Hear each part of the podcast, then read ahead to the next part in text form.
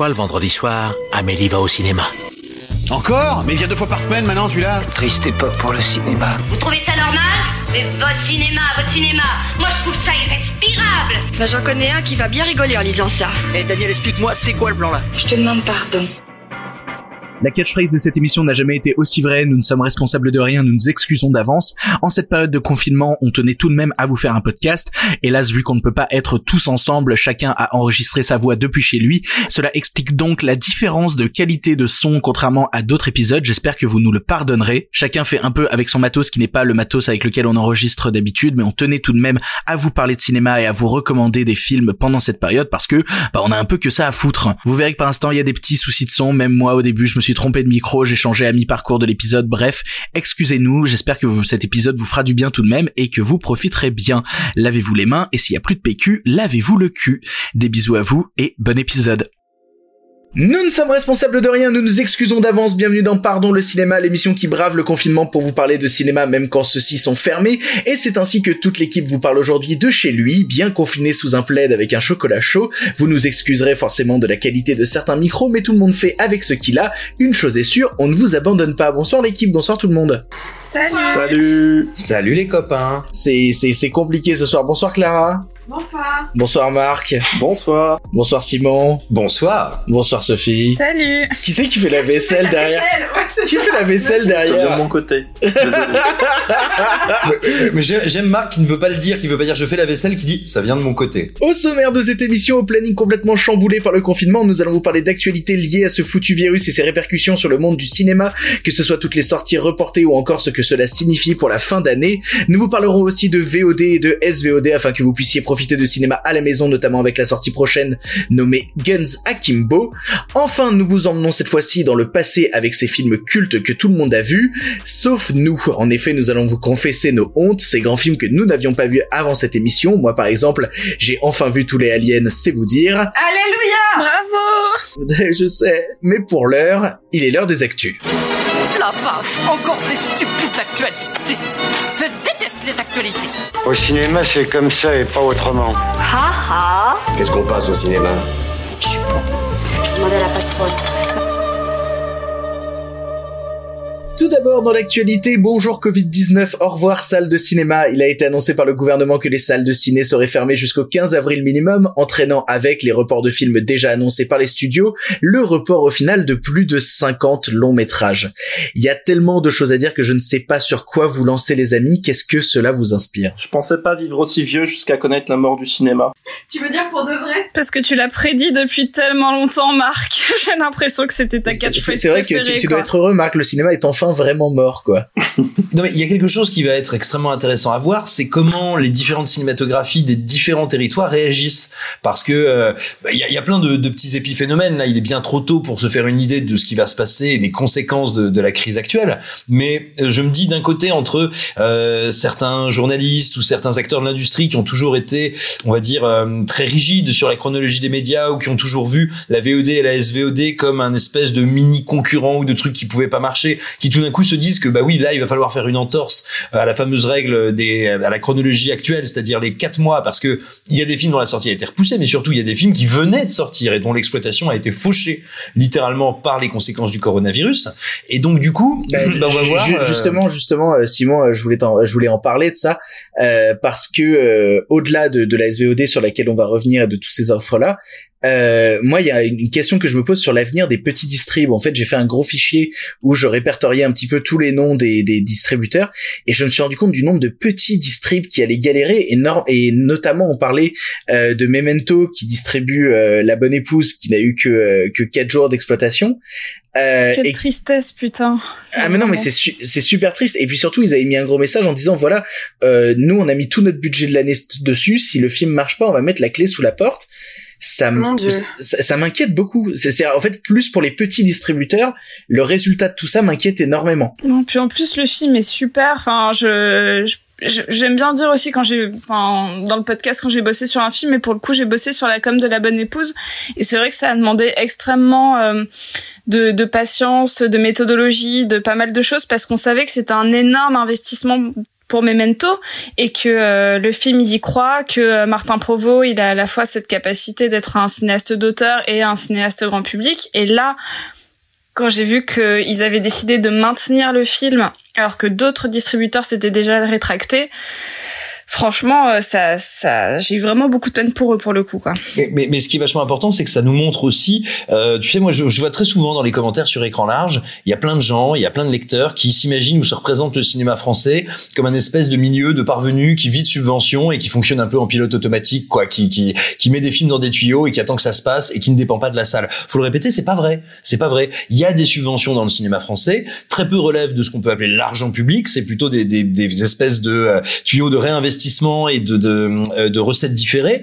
Euh, mais dans les faits, il y a beaucoup de distributeurs qui sont euh, dans une zone de risque. Et puis, il faut pas oublier que cette année, bien avant le coronavirus, on a vu des distributeurs en très très très grande difficulté. On a vu des sociétés, moi je pense à la société Backfilm, qui, est, qui, a, été dans une situation très compliquée. Donc voilà, ça bat un peu en brèche, alors de manière tragique, mais l'idée selon laquelle le cinéma français serait pas un secteur qui prend des risques, qui essaye des choses et qui, qui littéralement quoi se met en danger en sortant des films. Donc il faut le rappeler aux gens, il faut vraiment que nous on arrive à faire passer ce message euh, non seulement aux cinéphiles, mais eux ils sont déjà avertis, mais au public aussi, et leur dire mais les gars, si vous voulez continuer à voir des films français, et pas que des petits films, il y a aussi des films, euh, ce qu'on appelait avant les films du milieu, ou d'assez gros films français qui vont se retrouver en danger. Et, je pense que là, pour le coup, il y a une responsabilité que nous on a, euh, tous les passionnés qui parlent de cinéma, ceux qui écrivent dessus, enfin bref, tous ceux qui transmettent à un moment ou à, à un autre la passion du cinéma, il va falloir qu'on arrive à faire preuve de beaucoup de pédagogie au public pour lui expliquer que oui, en fait, c'est un secteur qui prend d'énormes risques et qui là est dans une situation très très précaire. Marc, toi qui as connu euh, le, le, confinement pendant la Première Guerre mondiale,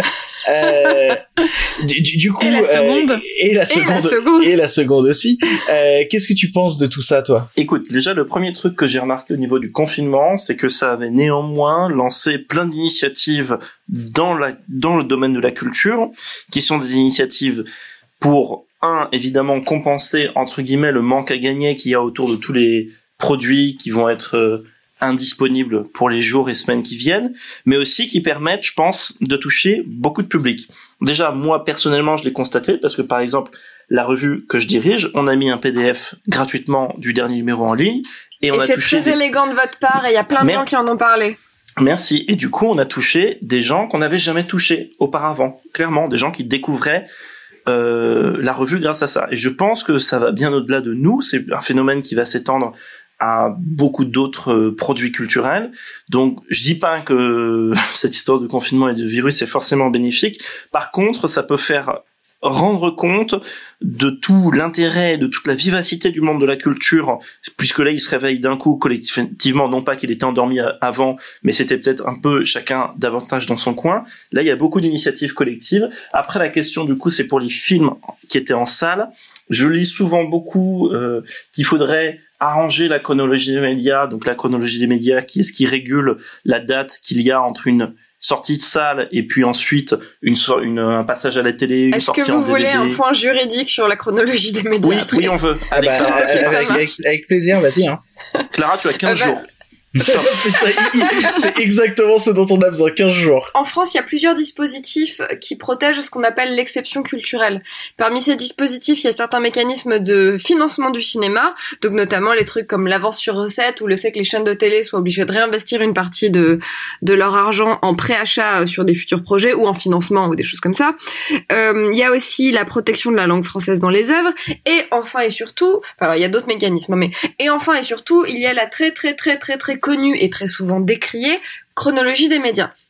La chronologie des médias, c'est un mécanisme qui organise des fenêtres euh, temporelles où les films n'ont le droit de passer qu'à un seul endroit en même temps. Et quand une fenêtre se ferme, la fenêtre, enfin quand une nouvelle fenêtre s'ouvre, la fenêtre précédente se ferme. Qu'est-ce que ça veut dire en pratique? Ça veut dire que quand un film sort au cinéma, je parle pas des DTV, je parle des films qui ont une exploitation salle.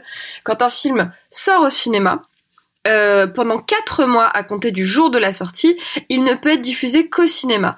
Puis, au bout de quatre mois, il peut passer en VOD payante à l'acte.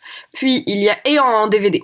Et ensuite il y a plein d'autres formes. Et ensuite on arrive au bout de, j'ai plus le chiffre pour les plateformes de SVOD type Netflix, mais j'ai envie de dire au bout de 24 mois, on arrive enfin sur les plateformes de SVOD. Et en fait c'est quelque chose que les petits distributeurs contestent depuis très longtemps en disant qu'il faudrait qu'on passe sur un système comme les États-Unis qui ont ce qu'on appelle du day and date, qui est une sortie salle et en même temps, donc une sortie salle en général limitée dans quelques villes. Alors quelques villes aux États-Unis, c'est quand même autant de copies qu'en France. Et en même temps une sortie en VOD pour que tout le monde puisse accéder à ce truc-là. Bah justement, fait... justement, c'est un peu ce qui se passe là actuellement aux US parce qu'il y a Universal qui a parlé Absolument. du fait qu'il voulait balancer en VOD Invisible Man, donc qui est déjà sorti, mais Absolument. mais surtout deux films qui ne sont pas encore sortis, à savoir euh, Ouais, The, The the Hunt Hunt. et euh, Les Trolls 2. Mais alors, ce qui est très intéressant aussi, c'est que nous, tu vois, on se tord dans tous les sens. Là, il y a un projet de réforme de la chronologie des, enfin, de, de l'audiovisuel de manière générale qui arrive. Nous, on se tord dans tous les sens pendant des mois, des années à faire des négociations avec les acteurs de la filière pour à la fin réussir à faire bouger, bouger euh, de 15 jours en avant, 15 jours en arrière le truc. Euh, et on voit bien que ça change rien et que ça ne, que ça ne, ça n'adapte pas euh, le, le marché euh, à la réalité de la consommation des gens. Je me dis que dans les trucs un peu chouettes de ce confinement, il y a peut-être le fait de mettre vraiment un énorme coup de pompe euh, dans cette chronologie des médias qui marche pas, qui Bah, est plus adapté. Bah du coup, ça me permet de, de, de sauter là-dessus parce que le CNC a déclaré euh, aujourd'hui ou hier, je ne sais plus, vouloir justement euh, bouger les choses pour que les films qui étaient déjà exploités là en salle puissent euh, avoir accès à la VOD beaucoup plus rapidement. Ça voudrait dire qu'on aurait pour la première fois, en tout cas de la part du CNC, une vraie envie d'un décalage, une vraie envie de euh, bouger la chronologie des médias parce que bah l'époque et le moment l'obligent quoi. Ah, alors, attention, euh, il me semble que les propos de Boutonnat sont assez sibyllins, c'est-à-dire qu'il n'indique pas quelle sera la nature de l'aide. Il a, il dit et il affirme très fort, euh, il me semble que au mot près quasiment, c'est le CNC sera avec vous, le CNC ne vous abandonnera pas et le CNC va tout faire pour que vous ne, ne soyez pas détruits par cette crise, mais néanmoins, il, il me semble qu'il précise pas explicitement si c'est euh, à partir d'aide, à partir de soutien ou une vraie modification temporaire ou définitive de la chronologie. Moi, ce qui m'inquiète, c'est que ça soit juste une, euh, une modification temporaire pour s'adapter là au, là, tu vois, à la situation exceptionnelle et que derrière il se passe rien. Parce que ce qu'il faut bien comprendre, c'est que les gens qui possèdent des salles de cinéma, qu'on appelle les exploitants, ils sont très très très très très très très attachés à cette chronologie des médias. Idem Canal+, euh, dont la place particulière dans l'écosystème français euh, permet de de- d'avoir des un régime un peu favorable. Ça fait pas d'eux des grands méchants, c'est juste que vraiment c'est des pans de l'industrie euh, qui ont qui ont besoin de la chronologie des médias telle qu'elle existe aujourd'hui. Donc moi j'ai peur que si la le CNC décide de de faire là une petite entaille euh, dans la règle, ça soit quelque chose de temporaire et de limité pour la situation. Voilà. Vous parlez de Canal et justement ça me permet de, de sauter un peu du coq à l'âne parce qu'il y a Canal qui a aussi annoncé parmi les, les, les offres qu'il faisait pendant cette période de grand confinement qu'ils passaient toute leur chaîne en clair, euh, ce Ouais, qui permettait alors très élégant pour certains et pour le public. En face, il y a Vincent Maraval qui fait la gueule. Euh, Vincent Maraval, euh, ouais, ça te fait rigoler, qui a déclaré qui a déclaré Canal Plus a donc décidé de faire de la générosité avec des droits qui ne lui appartiennent pas, les droits des films en clair. Cela s'appelle du piratage. Qu'est-ce qu'on en pense de cette réponse de Monsieur Maraval Euh, J'en pense que j'ai pas vu les contrats donc je peux pas répondre, mais euh, mais c'est pas complètement con. J'y avais pas du tout pensé comme ça en je plus. pose une question de, de néophyte, mais à partir du moment où euh, Canal euh, s'engage à, à rémunérer, euh, enfin, achète des droits, euh, et quelle est leur leur mesure de leur marge de manœuvre pour en- pour disposer de la diffusion? C'est-à-dire, euh, toi, Clara, est-ce que est-ce que ça veut dire qu'il doit un négocier avec eux un cours de droit. bah un ouais. cours de Mais est-ce que ça veut dire qu'il doit négocier quelque chose avec eux au forfait? Est-ce que ça veut dire que, en gros, il doit lui remplir un compte avec ses propres fonds, euh, on va dire, en se basant euh, euh, sur les vues, sur les visionnages, ou est-ce que tout simplement c'est à sa discrétion, ou est-ce que ça dépend des contrats avec les distributeurs? Euh, en fait, bah, je vais vraiment le faire en deux phrases parce que là vraiment ça va être relou pour tout le monde sinon. Le principe c'est que quand tu quand euh, un producteur et un exploitant et un diffuseur et quelque chose comme ça, donc entre, entre la personne qui possède le film et la personne qui veut diffuser le film, quand il y a un accord qui est signé, un accord de diffusion, cet accord de diffusion doit prévoir très précisément les diffusions qui sont possibles à faire. Et c'est-à-dire que euh, tu écris sur le contrat Bien sûr. toutes les diffusions possibles. Je me retrouve à faire des clauses de 10 pages où il y a marqué DVD, Blu-ray, Laserdisc, clé USB, tu vois. Bon bref, c'est Oui, c'est si, normal. si, si demain on invente le, le DVD carré euh, qui vole dans l'espace, tu peux pas Oui. juste passer un coup de fil à, à, à ton au producteur et lui dire mec, je vais aussi le sortir comme ça, faut que tu fasses un avenant. Bah le fait est que je, je pense, je je j'ai pas ce contrat de Canal là sous les yeux. Je pense que effectivement en fait Canal quand ils acquièrent des droits de diffusion, ils les acquièrent que pour passer le film en crypté. Et justement, euh, c'est c'est ce qui est dit après. Moi, je regardais un petit peu les tweets. Il y a des gens qui disaient franchement, euh, Vincent, c'est pas le bon timing. Ce à quoi Vincent Maraval répondait, j'en ai rien à foutre du timing. alors, alors, en même temps, je pense que oui, s'il y a bien une réponse qui est inefficiente sur Vincent Maraval, c'est bien de lui dire, c'est pas le bon timing. Et, et il dit, je crois pas que le vol est devenu légal hier, même si j'avoue que le discours du banquier était assez flou. Mais il y a quelqu'un qui précise, en fait, quelque chose, et c'est là où j'ai eu, eu envie de vous en parler, c'est quand il a dit ça, ça m'a un peu tiqué. Il a dit donc en fait, Canal Plus devient la première fenêtre en clair de le Roi Lion, Toy Story 4, Aladdin, Captain Marvel, Avengers Endgame, Godzilla 2, Dumbo, Parasite. Et ouais, vu comme ça, je me suis dit, ah, effectivement, Et en plus, ça viole la chronologie des médias. voilà, euh, ça n'a pas tant à voir avec Disney+, c'est plutôt que euh, que euh, par exemple voilà la première fenêtre en clair de Parasite devient euh, devient Canal+, tu vois. Et ça c'est étrange parce que du coup, ce n'est plus en accord avec la chronologie des médias et donc bah en fait la chronologie des médias euh, avec la, la décision de de de, de Maxime de, Saada. de voilà de, de Maxime Sada et ben euh, qui est donc le patron de Canal+, si je dis de la merde. C'est Euh, le CEO et chairman de Canal Plus et de Dailymotion. Bah voilà, donc Ah, je vous lis sa bio Twitter. Hein. Excusez-moi, mais c'est dès que j'entends Dailymotion, ça me fait rire. Euh, euh, sa décision entraîne probablement le fait que euh, bah, la chronologie des médias, elle a déjà sauté en fait. Je, j'ai l'impression qu'entre guillemets, pour l'instant là, on a d'autres chats à fouetter et que tout le monde va fermer les yeux. Euh, Vincent Maraval a raison. euh, C'est, c'est à la fois très chouette pour les spectateurs et d'un point de vue légal, c'est, c'est, c'est, c'est pas, ça marche pas quoi. C'est Après- bof, quoi. Après, il va y avoir du coup, euh, il va y avoir toute une euh, toute une ribambelle de juristes et de gens comme euh, Clara qui vont pencher sur le problème Bonjour. et qui vont peut- bonjour et qui vont peut-être arriver dans 3-4 semaines avec ou plus avec des réponses euh, satisfaisantes pour tous les partis aussi. Parce que comme c'est un problème qui arrive et que je pense que personne n'a vu venir. Euh, ça peut soulever, ouais, c'est ce que disait Clara tout à l'heure aussi. Ça peut soulever du coup des, réponses intéressantes si du coup on penche sur quel est le problème, quels sont les acteurs concernés et comment on va faire pour que, en plus, ce soit pas forcément les mêmes qui en sortent systématiquement, gagnants. Parce qu'en plus, là, j'ai l'impression que leur action fait partie d'une euh, communication de crise qui est euh, en soi quelque chose qui doit se faire dans la précipitation et que tout le monde a fait un petit peu par rapport à un contexte sociétal inédit. Donc, je je- j'imagine juste qu'ils se sont pas penchés sur euh, les petites euh, les, les bah, les petites clauses juridiques euh, non, c'est sur pas le des sur petites les- clauses. Non, non. Alors vraiment, Non, quand non, t'es je disais juriste, c'est c'est avec le des gros guillemets, truc. mais personne les Non. voit. oh non, mon chat. Ils ont peut-être plutôt fait un coup de poker. les grosses clauses juridiques. Des grosses notes de bas de page. Si vous voulez mon analyse, moi je pense que soit ils ont pas demandé du tout au service juridique, soit le service juridique a hurlé non et qu'on leur a fait bon allez va jouer avec ton code là-bas. Puis de toute façon ils sont confinés à la maison donc ils peuvent pas Ils sont en quarantaine, le service juridique. Oui, comme tout le monde est en quarantaine. Pour moi, c'est vraiment la théorie de la communication de crise en fait, c'est qu'ils y ont même pas pensé parce que euh, chacun a dû un peu euh, tirer son épingle du jeu, genre euh, vraiment très rapidement et euh, Alors, moi, je, plutôt je pense théorie, pas du hein. tout qu'ils n'y aient pas pensé. Moi, je me dis plutôt que c'est un risque calculé. C'est-à-dire qu'ils se disent effectivement, on va, on, a- on va avoir deux, trois rabat-joie ou deux, trois légalistes qui vont venir euh, nous, nous, nous chier dans les bottes. Mais on, Les légalistes te zutent. Non, ah, J'espère bien que les légalistes me jutent, madame. Mais euh, Te on a- on a- te zutent. Ah pardon. C'est la connexion, c'est la connexion. C'est la, excuse-moi. c'est la, c'est la punchline involontaire. Euh, Je non, alors, je, non, oui, c'est, c'est très embarrassant. Je suis ravi. Je suis content de terminer mon idée maintenant. Euh, allez, déculotte ta pensée, Simon. Je, je pense qu'ils ont pris un risque calculé et qu'ils se sont dit que ça valait le coup, que le jeu en valait la chandelle et qu'en termes de communication et en termes euh, de d'image et d'abonnement, on va dire, c'était un risque qui valait le coup de prendre et qu'en gros, s'opposer à eux là-dessus et apparaître comme, euh, on va dire, euh, le- le- les, les méchants briseurs d'ambiance et les gens qui voudraient s'opposer à un beau geste de Canal, eh ben c'était très risqué pour qui tenterait ça. Bah surtout, surtout que la plupart, la plupart des diffuseurs comme ça sont souvent quand même gagnants en fin de, en- parce qu'ils sont en fin de chaîne. Donc après, euh, si quelqu'un vient râler sur eux, ils peuvent très bien dire bon bah très bien, on diffuse plus vos films sur Canal et on les cofinance plus. Et c'est la merde. Ils sont tout le temps gagnants parce qu'ils sont, ils sont en, en fin de chaîne. Donc c'est eux qui vont déterminer de la visibilité ou non d'un film. Après, euh, peut-être que le CNC, ça fait combien de temps qu'ils l'ont mis, qu'ils ont fait leur annonce à Canal?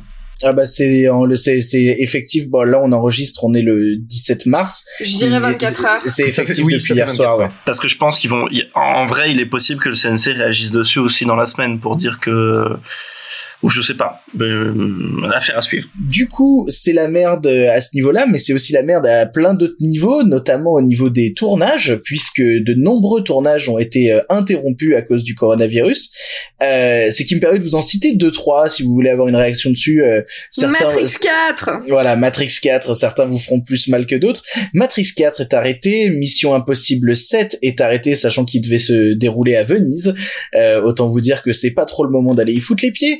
Euh, Jurassic World euh, Dominion est en pause. Oh là là, c'est bête. Hein. Le nouveau qui va tout de suite t'arrêter avec les dinosaures. Le nouveau film Batman est en pause aussi. Euh, Avatar 2, qui était en train de faire ses prises live, est en pause. On verra jamais Avatar 2. Et il a été repoussé à 2074. c'est un peu ça. Il restera que Marc. c'est vrai. Et, et, et, et j'avais aussi ouais le nouveau film de Paul Schrader aussi euh, qui est arrêté à 5 jours de la fin du tournage. Oh ouais, il, il, était super vénère Paul Schrader, il a posté un message sur Facebook euh, pour dire qu'il était euh, que c'est que c'est quoi? C'était Pussified Producers. Ouais, Pussified Producers quoi. Bah après, après il semblerait que sur le film de Paul Schrader, un acteur du film venu tourner quelques scènes a été testé positif au coronavirus. Sympa. Autant dire, voilà, autant dire qu'il valait mieux mettre pause euh, à l'ensemble pour que tout le monde ne le chope pas. Hanks ou Idris Elba parce que euh, je sais pas. Pas Idris Elba, pas Idris Elba, pas Idris. Elba. Moi, moi, je l'ai surtout mauvaise pour un tournage qui a été arrêté, même si là c'était déjà il y a quelques jours, même quelques semaines plutôt. Bah, c'est le tournage du nouveau Wong Kar Wai qui avait eu déjà bien du mal à monter son nouveau film. Sans déconner, il y a un nouveau Wong Kar Wai? Ouais, ouais, il y a un nouveau Wong Kar Wai qui était en, en... là, je, alors, je sais plus s'ils étaient au stade de la pré-production du tournage. Je crois que le tournage avait commencé et qui du coup euh, s'arrête euh, pour l'instant comme toute l'industrie chinoise évidemment donc Quel comme plaisir. euh, également euh, Astérix et l'Empire du Milieu Oh, quel dommage. euh, et Le voilà. milieu, c'est merveilleux. Il y a aussi Uncharted avec euh, Tom Holland et Mark Wahlberg. Pardon. Euh, voilà. Et euh, pour finir aussi Samaritan, euh, un film de super-héros porté par Stallone. Voilà. et le et le Ridley Scott Il y a un Ridley Scott qui est arrêté. Mais ils se tournent Bah oui, à Sarlat, espèce de tête de con, The Last Duel. Ils sont tous avec des grosses barbes, là, en moyenâgeux. Ça va se taper sur Ah, la gueule dans le c'est T'as pas vrai. vu les articles avec Matt Damon, Matt Damon au burger local? Ah si, je l'ai vu, Matt Damon. Si si, j'ai vu les images. Euh, Alors, je suis désolé, mais les make-up avaient, sur- notamment sur Adam Driver, tout tout, tout avait l'air si dégueulasse que j'avais un peu de mal à, à croire dans, dans l'existence de ce truc. quoi. Non, du, du coup ils ont arrêté leur tournage en France et ils sont partis ils sont partis tourner le reste en Irlande, mais je sais pas si du coup les prises de vue ont continué en Irlande ou pas. Un petit, un petit détail, il y a un truc qui est, qui est intéressant parce que je crois quand même qu'ils ont dû faire pas mal de prises de vue en France. Ça fait au moins trois semaines que le Ridley Scott tournait dans le sud-ouest, de- dans le Périgord du côté de Sarlat. Euh, mais ce qui est intéressant, c'est qu'il, c'est là qu'il a réalisé son premier film de, de dueliste. Donc ce sera assez curieux quand même de voir un petit peu comment ça a bougé, comment est-ce qu'il filme parce qu'il est quasiment allé quasiment dans les mêmes décors, exactement dans la même région. Moi, je suis très curieux de voir comment comment sa mise en scène aura bougé et comment il, il verra à quelques décennies d'écart euh, cette même région.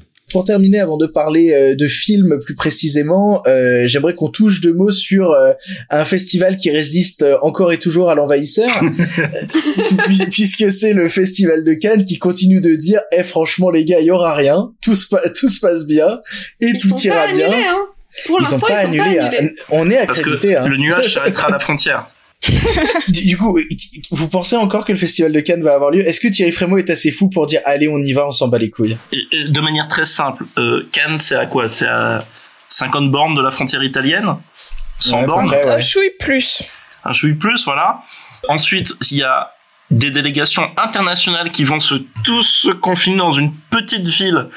Alors, soi-disant, apparemment, on aura passé le pic de l'épidémie, ce qui est peut-être plus ou moins probable. Mais le truc, c'est que ça serait quand même con de faire venir tous les pays du monde, de les confiner dans une putain de ville qui a 50 bornes ou 75 bornes de la frontière italienne pendant des jours et de les refaire repartir tous dans leur pays respectifs.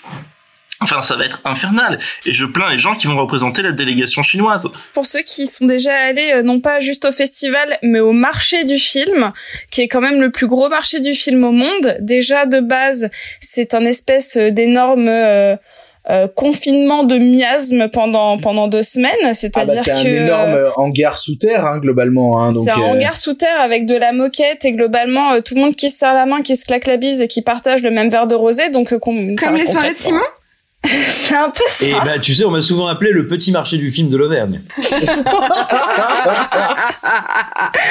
Non, mais donc déjà de base, c'est, enfin, on a tous vu à quel point on était tous malades à la fin du festival entre la clim, le truc, euh, le, le, le fait qu'on soit tous claqués. Mais là, euh, franchement, on peut pas prendre le risque si jamais on vient d'enrayer le virus, même si on a un vaccin, de rassembler tous les pays du monde euh, présentant une industrie cinématographique euh, développée ou en développement pour qu'ils se refilent tout le truc. Sinon, on n'aura plus, euh, on n'aura plus rien, quoi. Après. Surtout, il y a, y a, un problème, j'ai envie de dire euh, concret, physique, matériel, c'est-à-dire que l'Italie, la France, la Chine ont fait partie des tout premiers pays de la première vague. C'est-à-dire que quand bien même chez nous, euh, imaginons, dire le scénario le plus optimiste du monde, à savoir l'épidémie est complètement enrayée chez nous. Ça veut pas du tout dire qu'elle le sera à l'étranger. Ça veut pas du tout dire que on sera en état de recevoir des gens, parce que on, on dit justement, oui, voilà, il faudrait pas qu'on rende des gens malades. Mais enfin, en même temps, t'imagines, si nous on en a quasiment terminé avec le pic de l'épidémie, on va pas accueillir plein de plein de gens qui viennent de plein de pays qui eux sont euh, bah, euh, tout simplement en train de découvrir que les pissenlits ça se mange aussi par la racine. C'est-à-dire que le drame du festival, c'est qu'effectivement, euh, Frémo a tout à fait raison quand il dit ne regarde, c'est ce qu'il disait le 12 mars, je crois. Il disait ne regardons pas le mois de mai avec les yeux du 12 mars, mais le truc c'est que nous on peut bien effectivement faire preuve de sagesse et se dire gardons notre sang-froid. C'est pas pour autant que les autres pays eux ne seront pas en plein chaos. Et pour le coup, un festival de Cannes, tu le fais pas avec les Français, sinon c'est le festival d'Angoulême.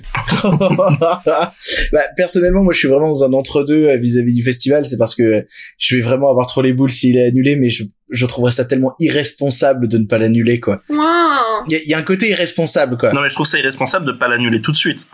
Je trouve ça irresponsable de faire mariner les gens jusqu'au 15 avril avec des gens qui vont prendre des engagements, etc des entreprises qui vont devoir commencer à investir à l'avance si elles veulent être présentes à Cannes. Les sponsors sont en train de se retirer, hein.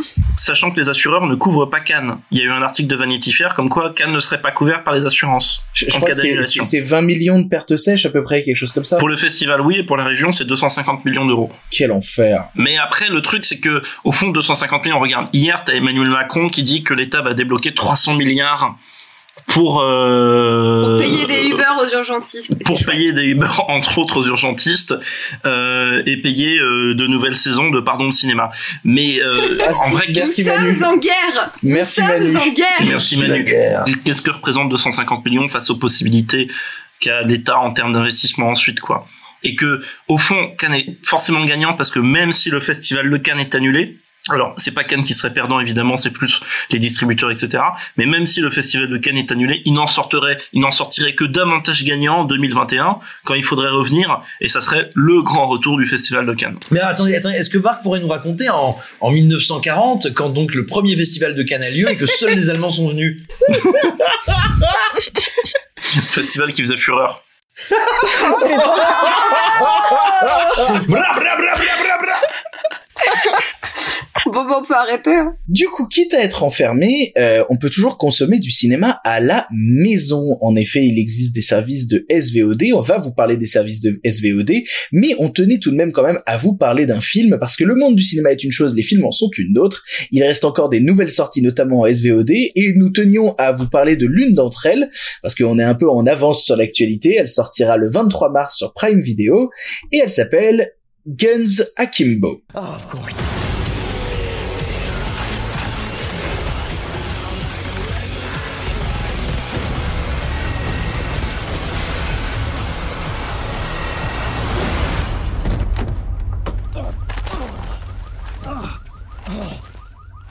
Did I win?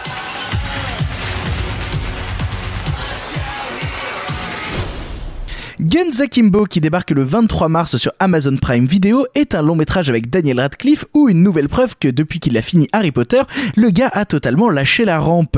Au programme, l'histoire d'un pauvre type qui après un séjour sur le dark web se retrouve dans une chasse à l'homme avec des guns littéralement accrochés à ses mains. Avec un pitch pareil, on peut se poser plusieurs questions. La première étant, qu'est-ce que ça vaut, Clara? Eh ben, écoute, euh, imagine, imagine, juste avant le confinement, quand on savait que ça allait pas trop, euh, pas trop tarder, je me suis retrouvée avec ma chère moitié euh, à regarder ce film-là et à commenter en disant ah il y a Harry Potter qui tue des gens. C'était une excellente soirée. Alors le divertissement, le sujet dont je vous yes, ai jamais on, est, parlé. on est reparti sur le bon divertissement. Le quoi? Le non, mais en fait, je pense qu'un jour il va falloir que je me tape un peu des, tu sais, des gros papiers euh, de psycho, etc. sur pourquoi c'est important. Euh, histoire de vous faire un discours un petit peu plus construit que juste euh, le divertissement est un souci noble et c'est important de donner du bon divertissement aux gens euh, puisque c'est un peu leur source de joie dans la vie. Ce qui est ma réflexion pour l'instant. Mais promis un jour je vais upper mon game. Alors Euh, que franchement, à la base, le divertissement pour Pascal, c'est juste ce qui nous détourne de Dieu. Hein, donc euh, globalement, euh, Mais c'est aussi ce qui nous sauve. Un roi sans divertissement, c'est quelqu'un qui est promis à l'ennui, la folie, la mort et la destruction. J'ai envie de mourir, j'ai envie de mourir. Simon la Pléiade. Simon la Pléiade. Non, en fait, je tiens à dire que ma mère m'a sorti cette blague tout à l'heure. Elle m'a parlé de la Pléiade de Simon et j'ai trouvé ça très rigolo. Non mais elle, elle parlait pas de la même Pléiade. Elle parlait pas de la même Pléiade, Sophie. On arrête tout de suite. J'imagine vraiment ta mère aller voir. Il paraît que Simon a une grosse pléiade. Euh, non, et le divertissement, c'est aussi ce qui nous empêche de penser qu'on va mourir. C'est super. Euh, donc, ce qui est chouette sur ce film, c'est que on se retrouve donc avec un gros film des Bilos où c'est littéralement Harry Potter qui a des gros guns qui sont cloués à ses mains. On est sur des stigmates, hein, c'est vraiment c'est christique. Il a vraiment des gros des gros écrous euh, qui sortent de ses mains et des gros guns qui sont cloués euh, et qui doit un peu fuir dans un monde qui est le nôtre mais dans quelques temps euh, et qui se situe entre un film qui me semble s'appelle Gamers avec Gérard Butler. Butler. c'est Ultimate Game. Ultimate ul- absolument. C'est Ultimate Game, mais en fait dans le délire même. euh, énerve. Bah ouais, il y a un peu ça. avec et, euh, Emma euh, Watson. Euh, non, non pas Emma Watson. Putain, j'y arrive pas ce soir. Et Emma Roberts? Avec le frère de James Franco. Ouais. Absolument, celui-ci. C'est un mélange entre les deux, un peu le tout en beaucoup plus goliot, beaucoup plus violent et avec beaucoup de néons. Et c'est trop chouette parce qu'on aime bien les néons. Alors justement, moi ça m'a un peu fait penser au, au, au fils bâtard qu'aurait eu euh, Crank, donc qui est aussi un film euh, par les gars par les gars de qui ont fait Ultimate Game, euh, Never, Euh, Ne- Neveldine Ne- et Taylor. Voilà, Neveldine et Taylor exactement. Qui Moi, ça- heureusement ne font plus de films. Just follow it. Mais heureusement qu'on n'est pas dans la même pièce ce soir en fait. Euh, ouais, j'adore j'adore Crank. Bah non, Euh, parce que parce que Simon est avec la mère de Sophie. Eh ben, je t'assure qu'on n'est pas dans la même pardon, pièce. pardon, pardon, pardon, pardon. Mais du je coup, vous aime euh, beaucoup, vous le pardon. le film m'a fait penser à un mélange bâtard entre Crank euh, pour le rythme et euh, Suicide Squad pour l'esthétique, tu vois. Ça m'a Oh, un peu fait penser. euh, C'est bah ouais, mais c'est un peu ça, c'est-à-dire qu'on est dans un rythme très vénère, très énervé, qui court beaucoup, qui est essoufflé et cool parce qu'en période de coronavirus tout le monde l'est. Euh, Et puis euh, on est quand même dans cette esthétique qui est euh, l'esthétique euh, millennials, euh, pop avec euh, des néons, des couleurs partout, euh, des ralentis suresthétisés et puis euh, On voilà appelle quoi. ça une stomie vanille chocolat.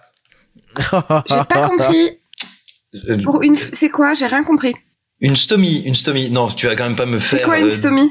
Une stomie, bah tu sais, C'est la quoi une petite- stomie, Simon? Merci, je vous aime Non, tellement. vraiment, je sais vous pas ce que tellement. Donc une stomie, tu sais, c'est, euh, je cherche un mot. Les enfants te diraient, c'est une poche à caca. Ok, mais pourquoi est-ce que tu... Attends, tu veux dire que tu parles d'anus artificiel? Je, je... Tu, Ah, tu, vas chercher je trop loin. Clara? Tu vas chercher trop Mais- loin, Clara. C'est trop bien, Stomy. Est-ce qu'on peut faire Stomy Lee Jones? Ou stomie Bugsy. Tommy Bugsy Non mais pourquoi est-ce que tu parles de poche à caca vanille fraise en plus? C'est là que je comprends pas parce qu'il y a du sang et, et du chocolat, c'est ça? Non, mais parce que parce que parce que justement, euh, Victor vient de nous dire, c'est à la fois un film, euh, c'est à la fois Crank et c'est à la fois Suicide Squad. Et si tu veux le mélange des deux, ça m'évoque exactement ça, un espèce euh, de d'organe euh, Tu extra es toi-même extra. spécialiste des poches à caca? Comment ça marche? Écoute, les, les temps n'ont pas toujours été faciles. Clara. Je suis désolée. j'arrête C'est incroyable parce que même confiné, même à distance, vous êtes insupportable. Tout le monde ne poinçonne pas des lilas, madame. Écoute, moi je, cloisonne avec mon tapis de yoga et j'aimerais aussi vous dire que sur ce film, euh, donc il y a effectivement Daniel Radcliffe qui est présent euh, 95% du temps à l'écran et il y a aussi un lead féminin qui est une actrice qu'on a vue dans plein de trucs récemment qui s'appelle Samara Weaving que moi j'aime bien qui s'est pas mal consacré au au, au film euh, au film comment est-ce qu'on va dire ça euh, qui Survival de peur et genre. qui. Ouais, c'est ça, au survival de genre, absolument. Elle a fait un super film l'année dernière qui s'appelle, non, en 2017, pardon, qui s'appelle The Babysitter et qui a été réalisé par MacG ou MacG, je sais pas comment ça se prononce, qui est le mec qui avait fait les premiers Charlie's Angel. Et surtout, surtout, surtout, Ce si vous l'avez n'est pas, pas un vu. gage de qualité, hein, soyons très Oui, honnêtes. mais ça c'était chouette. Et surtout, si vous l'avez pas vu, elle a fait un truc super qui s'appelle Wedding Nightmare Ready or Not en VO, qui est un film sur une nana qui épouse un mec très très très très riche. Et en fait elle se rend compte que sa nuit de noces ça va être euh, euh, de fuir toute sa belle famille qui veut la buter parce que c'est un espèce de rite satanique que chelou dans leur famille à eux. Et ce film est une merveille. Pour de vrai, c'est sûrement un des meilleurs trucs que j'ai vu l'année dernière. Donc euh, l'actrice est super dans Guns Akimbo et elle est encore mieux dans Wedding Nightmare où elle a le premier rôle et où elle est brillante. Elle est cool dans Mayhem aussi de Joe Lynch. Oui, c'est génial Mayhem. C'est vachement bien Victor m'a offert le Blu-ray. Oui, parce que c'est trop bien Merci Mayhem. mon Victor. Mais oui, je suis toujours là. Mais du coup, Clara, toi, tu trouves Guns Akimbo sympathique moi, je trouve le film extrêmement sympathique et euh, les enfants, vous êtes enfermés chez vous là pendant, euh, on nous annonce 15 jours, je pense que ça va être un petit peu plus. Euh, globalement, vous avez besoin de cardio et ce film est un film de cardio. Et eh ben, je suis euh, assez d'accord. C'est-à-dire que euh, je l'ai maté avec ma meuf cet après, mais on s'est vraiment retrouvé à se dire putain, euh, dans cette période enfermée, Guns Akimbo, c'est le genre de film qui qui m'a vidé la tête et m'a fait penser à autre chose et m'a fait délirer de manière un peu bébête, un peu grasse, pas toujours très fine, mais pas fine comme l'était Crank à l'époque. Tu vois ce que je veux dire? C'est c'est-à-dire que c'est très énervé, parfois énervé pour rien, parfois Mhm. un peu réac. Euh, soyons très Mhm. honnêtes, il y a deux trois moments où tu fais OK boomer. Internet, c'est mal. Ouais, c'est ça. Oui. Il y a, y a, il y a vraiment des phases. avec la euh, cohérence et la réalité aussi, y c'est-à-dire que vraiment il y a des euh, le phases sens ok des boomer, réalités, hein. euh, il y a des phases ok boomer et vraiment il y a aussi des trucs où tu vois il y a des trous dans le scénario absolument béants. Mais comme il y a Daniel Radcliffe en slip avec des gros chaussons, euh, moi ça corrige plein de trucs. Ça corrige un peu plein de trucs pour moi aussi. Du coup, toi, Simon, qu'est-ce que tu en as pensé?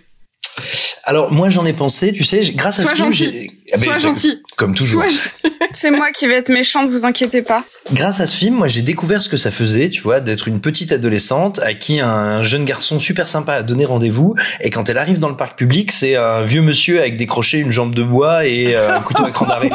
C'est-à-dire que le, le film m'a dit, euh, avec son trailer, Mais viens, ça c'est suis- ton adolescence, le, le film m'a dit viens je suis sympa je suis fun je suis un peu délirant et en fait il n'est rien de tout ça le gros souci tu vois c'est que tu sens tu, tu sens le, le réalisateur c'est son deuxième long métrage après Deathgasm qui était déjà bien pété et en fait Ah tu non, sens que trop Ah, chouette mais tu vois tout ce que je voulais dire, Simon.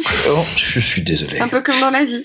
Et, et là, tu, tu sens que le, tu, tu sens que le mec s'est dit genre, eh, si je greffais des guns à Daniel Radcliffe, que je lui mettais un caleçon pourri, un peignoir dégueu et des pantoufles débiles. Et moi, ça me va très bien. Hein, ça me- je pense que tu peux tout à fait faire un chef-d'œuvre en partant de ça. Le problème, c'est qu'après, faut- derrière, faut faire un film. Et il fait pas un film. Il essaye d'étirer ça. Et donc, c'est un type aussi qui est un ancien technicien des effets spéciaux. Et tu sens qu'avec les trois malheureuses balles qu'il a réussi à rassembler pour faire son film, il fait tout son possible. Mais il a des ambitions bien trop grandes pour ce qu'il veut raconter. Et surtout, il a des idées d'effets de style, mais il ne sait pas raconter par l'image. Donc, c'est hystéro, ça va dans tous les sens pour aller nulle part. C'est jamais fun, c'est jamais marrant. Et c'est très bien. Oh non, je suis pas d'accord. Je suis pas d'accord, Simon.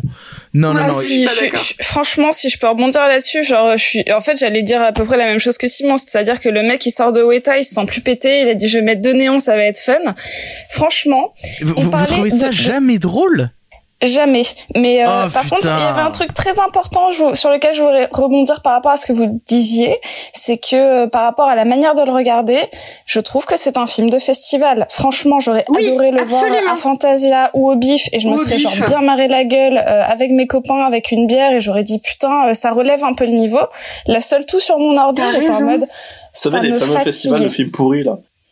Non, c'est pas un festival de films pourris, je t'emmerde. C'est un excellent festival absolument formidable où on te tanne pour que tu viennes tous les ans. Et cette année, ben, il est pas, il a pas lieu, tu vois, donc tu viendras l'année prochaine. Mais Le c'est même festival, pas, pardon, le même pas un cinéma. bon film de festival, c'est un film qui racole. C'est un film qui racole, qui Mais dit oui. genre, Comme et t'as toi, vu, je fais des gros plans, et t'as vu, bah oui, comme moi, mais sauf que moi, je suis pas payé pour. Et euh, t'as vu, regarde, je fais tourner ma caméra autour des personnages, et qui te fait, et qui te fait, mais de mauvais raccords dégueux. Il essaie de te faire un moment des faux plans séquences, je veux dire, ça marche jamais, ça raconte rien, c'est jamais intense. Et puis, moi, je suis désolé, moi, ça me va très bien hein, qu'on me fasse un film, un espèce d'actionneur super gore. Mec, si à un, si à un moment, t'es pas foutu de me mettre une vraie gerbe de sang, mais que t'en restes au numérique, mais tu sais quoi, mais je veux dire, va faire des fun trailers de Sharknado, quoi. Je suis bien d'accord.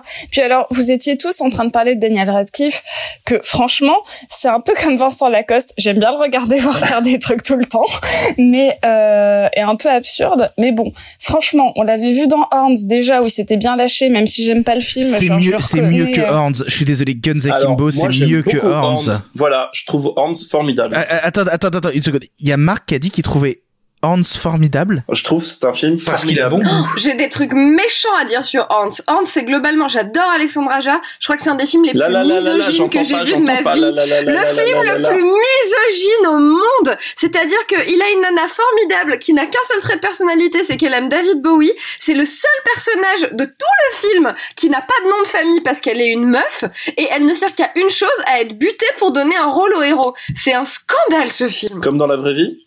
Un peu. Ce film est une merveille. Pour, pour parler de Daniel Radcliffe, en fait, moi, si je veux le voir vraiment faire des trucs absurdes de manière réussie, je re, re, re, remate Swiss Army Man, en fait. Swiss Army Man Genre, si je veux le voir en caleçon, avoir des, euh, des érections directionnelles ou, euh, ou, ou vomir euh, de l'eau potable, bah franchement, c'est vachement plus fun. Et, et regarder ce film de, de confinement sur une île, franchement, il y a plein de choses, euh, il y a plein de choses formidables dedans. Alors que là, il est juste, bah, il est en roue libre et euh, et c'est pas parce qu'il a des guns attachés à ses mains que ça en fait un personnage un, un tant soit peu euh, attachant. Et surtout, il y a deux trucs qui me saoulent énormément dans le film. C'est un, cette espèce de voix off à la con dont je peux pas me blairer les deux premières secondes en mode je vais vous raconter ce qui m'est arrivé, c'est insupportable. Et, et c'est vrai, qu'elle elle, elle sert pas à grand chose. En fait, tu sens la voix off qui a été rajoutée au dernier moment pour créer du lien entre certaines scènes qui euh, qui n'en avaient pas en fait. C'est clair. Et puis surtout. Est-ce à dire que c'est écrit avec le cul? C'est écrit avec le cul, mais surtout, genre, le deuxième truc qui m'énerve vraiment, c'est qu'il y a ce, cette espèce de, euh, ces plans sur les gens qui regardent, qui sont vraiment des copier-coller de The Truman Show ou de n'importe quel autre film où, genre, tu as les réactions des gens, ils en foutent partout, n'importe comment, juste pour essayer, de... titre, juste pour essayer de rythmer un peu ou de donner d'empathie ou de grandeur à ce qui se passe, alors que globalement, c'est une bête course poursuite. Alors après, après là où je trouve intéressant ces plans-là personnellement, euh, et là où ils m'ont plu, c'est que si tu compares à, à Ultimate Game euh, à l'époque, l'image du gamer ou en tout cas du mec qui suivait ce genre de truc-là, c'était le, le gros porc euh, dans, dans, dans sa chambre noire euh, qui euh, qui s'amusait à, à prendre des, des, des avatars et à les faire se scarifier. Donc on a quand même évolué et on te montre Ouais, là, que c'est gros. Non, non, non, non, non, c'est pas le cas. C'est que t'as plusieurs classes de la société. T'as des jeunes, t'as des vieux, t'as pas- différentes. C'est pas des gamers, c'est juste des voyeurs. Enfin, en fait, ils, ils sont ils sont passifs. C'est juste des gens qui regardent de la télé-réalité. En fait, c'est comme dans The Truman Show, c'est la même chose. Et il n'existe pas. Ça n'est qu'un outil pour essayer de cacher, c'est un cache-misère de montage pour essayer de montrer qu'il n'y a pas de chorégraphie, on pense pas à l'espace, on n'a pas de sens de la dramaturgie. Donc dès qu'on est coincé après deux plans faussement iconiques pourris sur fond vert avec Daniel Radcliffe en descente de carambar qui saute en tirant au pif, et ben on te met trois pauvres nerds avec des tatouages qui font. Mais c'est mais imblairable. Putain, alors que moi, ces passages euh, un peu esthétisés, justement, comme je vous dis, c'est peut-être le confinement qui me tape déjà sur la tête, mais. euh, Non mais ça ressemble, ça ressemble à un film de YouTuber. Oh Explique-toi, Marc. La violence est réelle. Mais non mais j'ai l'impression que on a un mec qui s'est branlé sur les films d'Edgar Wright, qui est lui-même quelqu'un qui se branle sur les films des autres personnes, qui a mis ça dans un blender tout à l'heure. Tu disais que c'est un film qui est à mi-chemin entre ça et ça. D'ailleurs, le film c'est que ça. C'est un film blender, c'est un film qui est tout le temps à mi-chemin entre deux films. Donc c'est un film qui est à mi-chemin entre qu'est-ce qu'on a pu voir qui ressemblait vaguement récemment, entre bah ouais tiens du Edgar Wright, mettons euh, Baby Driver qui est un film horrible. C'est un, un ça. Tu, tu, tu, tu, tu, tu, tu, tu. Oh, Et puis, et puis Nerve, et puis Nerve, je sais plus qui, qui parlait de Nerve tout à l'heure. Clara, moi. Clara, bonjour Clara. Euh, Salut. Clara qui parlait de Nerve, qui est certainement un des films les plus débiles du 21e siècle. C'est vrai, c'est vrai. Et, et, et le problème, c'est que le film... Mais qui parle de Virginia Woolf. C'est-à-dire que le film est stupide, mais si de Virginia Woolf. Ce film Voilà, est donc une, est une l'auteur a, lu, merveille. l'auteur a lu des livres comme Simon, mais comme quoi ça ne prouve rien. Et, et, et, et le problème, c'est Ça que va bien se passer. Euh, c'est un film qui donne tout ce qu'il a dans ses 15-20 premières minutes, le peu qu'il a, c'est-à-dire tous les effets de caméra, tous les trucs comme tout, qui ensuite ne sait jamais se renouveler en termes de mise en scène. C'est toujours les mêmes dispositifs de mise en scène, la caméra qui tourne, etc. Au fond, ça me fait penser un peu à, à Deadpool, le premier volet, qui est un film, euh, comment il s'appelle le réalisateur? Tim Miller, je crois, c'est ça? Absolument. Mhm. Ouais, c'est euh, qui est un film qui est réalisé par un type qui vient des effets spéciaux, qui est title designer à la base, donc qui n'est pas fondamentalement dépourvu d'idées visuelles, mais qui est dépourvu d'idées de un de mise en scène et d'idées de deux de euh, narration. Donc euh, c'est des films voilà qui sont capables de, mon- de montrer les bras comme ça, mais qui au bout d'un moment, au bout de, de, de 15 minutes, j'en pouvais plus, c'était déjà chiant. Donc au mieux ça pourrait être un court métrage rigolo, mais surtout au fond ça me semble terriblement ringard. Faire Film de un- festival, Sophie a raison. mais non, mais ça fait ringard. festival. Un, un film, un film où le mec se met à taper frénétiquement sur son sur son clavier, et puis on met des gros plans qui sont montés très vite sur ses touches, etc. C'est ringard. C'est C'est ringard un de film de festival. C'est ringard. Ouais, pour de, mais de- le festival des films de merde, on, on, on, le monte, y a pas de problème. Gazam. On vous donne que- rendez-vous 2021 pour le festival de films de merde et on diffusera tous ces films-là, ça avec De Gaulle, etc. Mais, mais, mais là, c'est genre. Marc, t'as bien entendu à quel point j'avais pas aimé le film. Je pense que je m'en Ah suis oui. pas cachée. Et pourtant, genre, si là, je- de l'avoir vu toute seule, confinée euh, chez mes parents, euh, globalement, j'ai- j'ai- franchement, j'en pouvais pas le, j'en pouvais plus. Le film me donnait vraiment envie de, de me jeter par la fenêtre. Pourtant, si je l'avais vu avec des copains, je l'aurais pris un peu comme un nanar un petit peu agréable parce qu'on aurait vu Daniel Radcliffe, on aurait fait des vannes entre nous. Et je trouve que c'est un film qui ne mérite pas la, bah, d'être vu euh, tout seul, euh, isolé, mais qui mérite d'être vu genre euh, en groupe, de papoter, euh, de regarder deux trois effets gore et puis de passer à autre chose après. que c'est un film qui va sortir pendant le confinement, mais qui est à voir tout sauf confiné. Non mais c'est un film qui est à voir genre quand Exactement, vous allez quand vous allez au kebab quand vous allez au kebab vous mangez votre sandwich il y a une télé qui diffuse d'habitude le foot bah là c'est le genre de contexte où voir le film quoi Et, et l'avantage, c'est que ce sera sans le son, parce que c'est un film qui essaye de crier cool, mais qu'il écrit couille. Et c'est, c'est atroce, quoi. Et non, mais je veux dire, concrètement, euh, c'est ça qui est terrible, en fait, c'est que le film, en plus, est fatigant. C'est-à-dire que c'est, tu disais nanar, mais le problème, c'est qu'un nanar, il est pas conscient de lui-même. Un nanar, il est naïf. Un nanar, c'est un film candide, qui se plante et qui va de bon cœur. Lui, c'est un film qui a envie tout le temps, tu sais, de te mettre des coups dans, des coups entre les côtes et de te faire rire, mais qui est juste tellement lourd. Et puis bon, j'en termine là, mais à un moment, moi aussi, j'aime Daniel Radcliffe, moi aussi, il me touche. Enfin, non, je mens, je déteste Harry Potter, je l'ai toujours trouvé nul. Mais là, c'est emmerdant. C'est-à-dire que là, ça se voit, il y a plus d'excuses, il a deux expressions faciales. Je pense que le pauvre vieux, il s'est fait une tendinite à la mâchoire après avoir fait tous ces, tous plans interminables où il gueule, il fait, oh là là, qu'est-ce qui m'arrive? Non, mais je veux dire, on dirait, on dirait, on dirait, tu sais, ton, ton petit cousin qui a, qui a, qui a pris de la MDMA pour la première fois et ça lui prend une semaine, quoi. C'est l'enfer. Vous l'aurez compris, Guns Akimbo ne fait pas l'unanimité et pourtant c'est une des rares sorties que nous allons avoir pendant cette période de confinement, ce qui me permet quand même de vous poser une dernière question.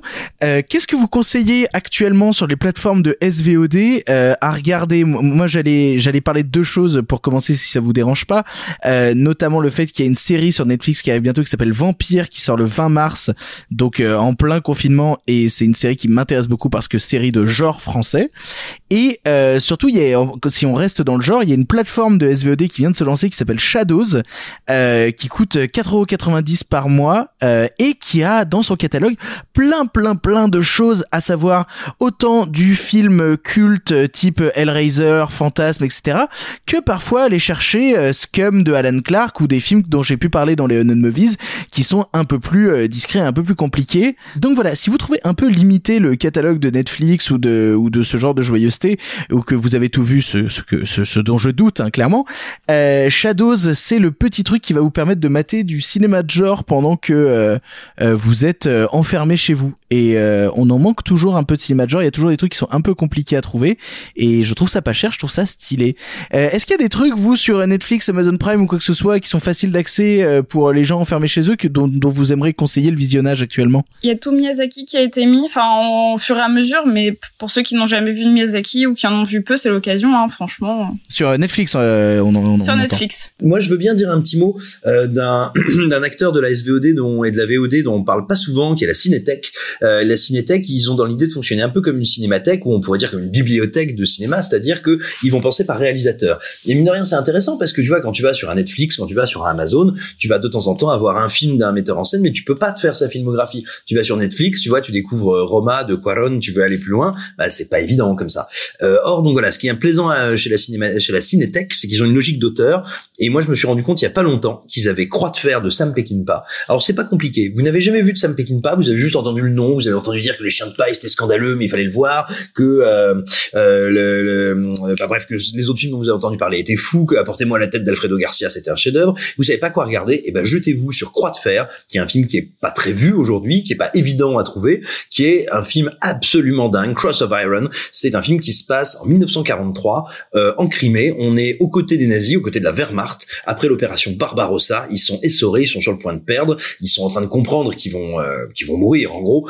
Et on suit un petit bataillon euh, auquel on greffe un aristocrate prussien qui est donc leur chef, je sais plus quel, quel grade il a, et qui lui dit bah écoutez moi, moi je veux remporter la croix de fer, moi je reviens de France, je m'emmerdais en France, là je veux aller au front et vous allez m'aider, euh, je vais devenir un héros. Sauf que bien sûr eux ils sont là depuis des mois et ils savent très bien la boucherie que c'est et leur seul objectif c'est de réussir à se protéger et à survivre. Et donc James Coburn va, et on va dire celui qui est gradé juste en dessous de lui qui va aller le défier et c'est euh, une expérience d'empathie incroyable parce que t'as quand même pas beaucoup de films hein, où tous tes sont des Allemands et des Allemands de la Wehrmacht en train de combattre, euh, euh bah, en train de combattre. Donc il y a, y a, vraiment une expérience empathique très particulière avec ce film et c'est un moment où euh, Peckinpah pousse sa mise en scène dans ses derniers tranchements. On parle souvent aujourd'hui et à raison de combien le cinéma de Michael Bay peut être intéressant comme un cinéma de la déconstruction, de l'outrance. Je trouve que Peckinpah, à sa manière et autrement, arrive à aller encore beaucoup plus loin et à être bien plus taré et audacieux dans sa manière de jouer avec les temporalités. Il y a des accélérés, des ralentis, des plans d'ensemble, des gros plans, et il va parler du front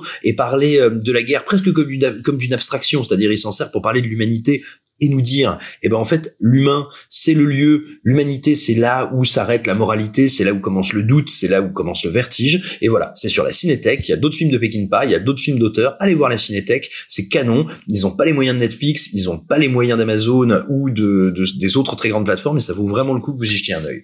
Merci beaucoup, Simon. J'en profite pour faire une toute petite parenthèse euh, auto-promo parce qu'on parle de la Cinétech. Sur la revue dont je vous parlais plus tôt qu'on a mis en ligne euh, là, euh, il y a, on a fait une table ronde, un débat entre sur la question de la diffusion de ces films-là, là, sur euh, avec la Cinétech, Filmo TV, Mubi et Univers Ciné, qui sont toutes des plateformes de SVOD. Donc euh, voilà, si vous avez l'occasion d'aller jeter un coup d'œil sur Revue et Corrigé, bah, vous aurez ces plateformes qui confrontent leurs différentes politiques. Donc si jamais ça peut vous donner des idées, euh, allez-y. Et puis c'est gratuit. Enfin, du moins l'article en lui-même. Et, et, on peut peut-être dire que ces quatre plateformes sont vraiment peut-être dans les plateformes. Si vous voulez étancher votre curiosité, il faut y aller. Filmo TV, en plus de leurs films, ils, ils, éditorialisent à mort. Ils ont des super programmes, ils ont des super reportages.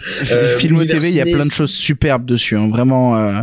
Le, le, seul problème que j'ai avec Filmo TV, moi, c'est euh, le côté double offre. C'est-à-dire, il y a une partie qui est SVOD, il y a une partie Ouais. qui est VOD que tu payes. Je trouve l'offre pas pas assez claire pour le grand Ouais, public en fait. Je suis d'accord. Et, mais, et pareil, Mubi, Mubi, est juste un truc, c'est un calendrier sur 30 jours. Chaque jour, t'as un nouveau film. Ça fait que ça bouge en permanence, que t'as toujours des propositions. Pareil, si tu sais pas comment t'initier au cinéma d'auteur, c'est un super bon vecteur. Je connais un peu moins Univers Ciné, mais je regardais justement avant l'émission tout à l'heure. C'est pareil, ils ont aussi des propositions qui sont vachement variées, vachement hétéroclites et super intéressantes. Voilà. En SVOD, moi je me félicite chaque jour d'avoir oublié de regarder la saison 3 de Miss Maisel, de Mrs. Maisel, pardon. C'est- C'est vachement bien, Mrs. Maisel. qui est une série sur Amazon absolument incroyable.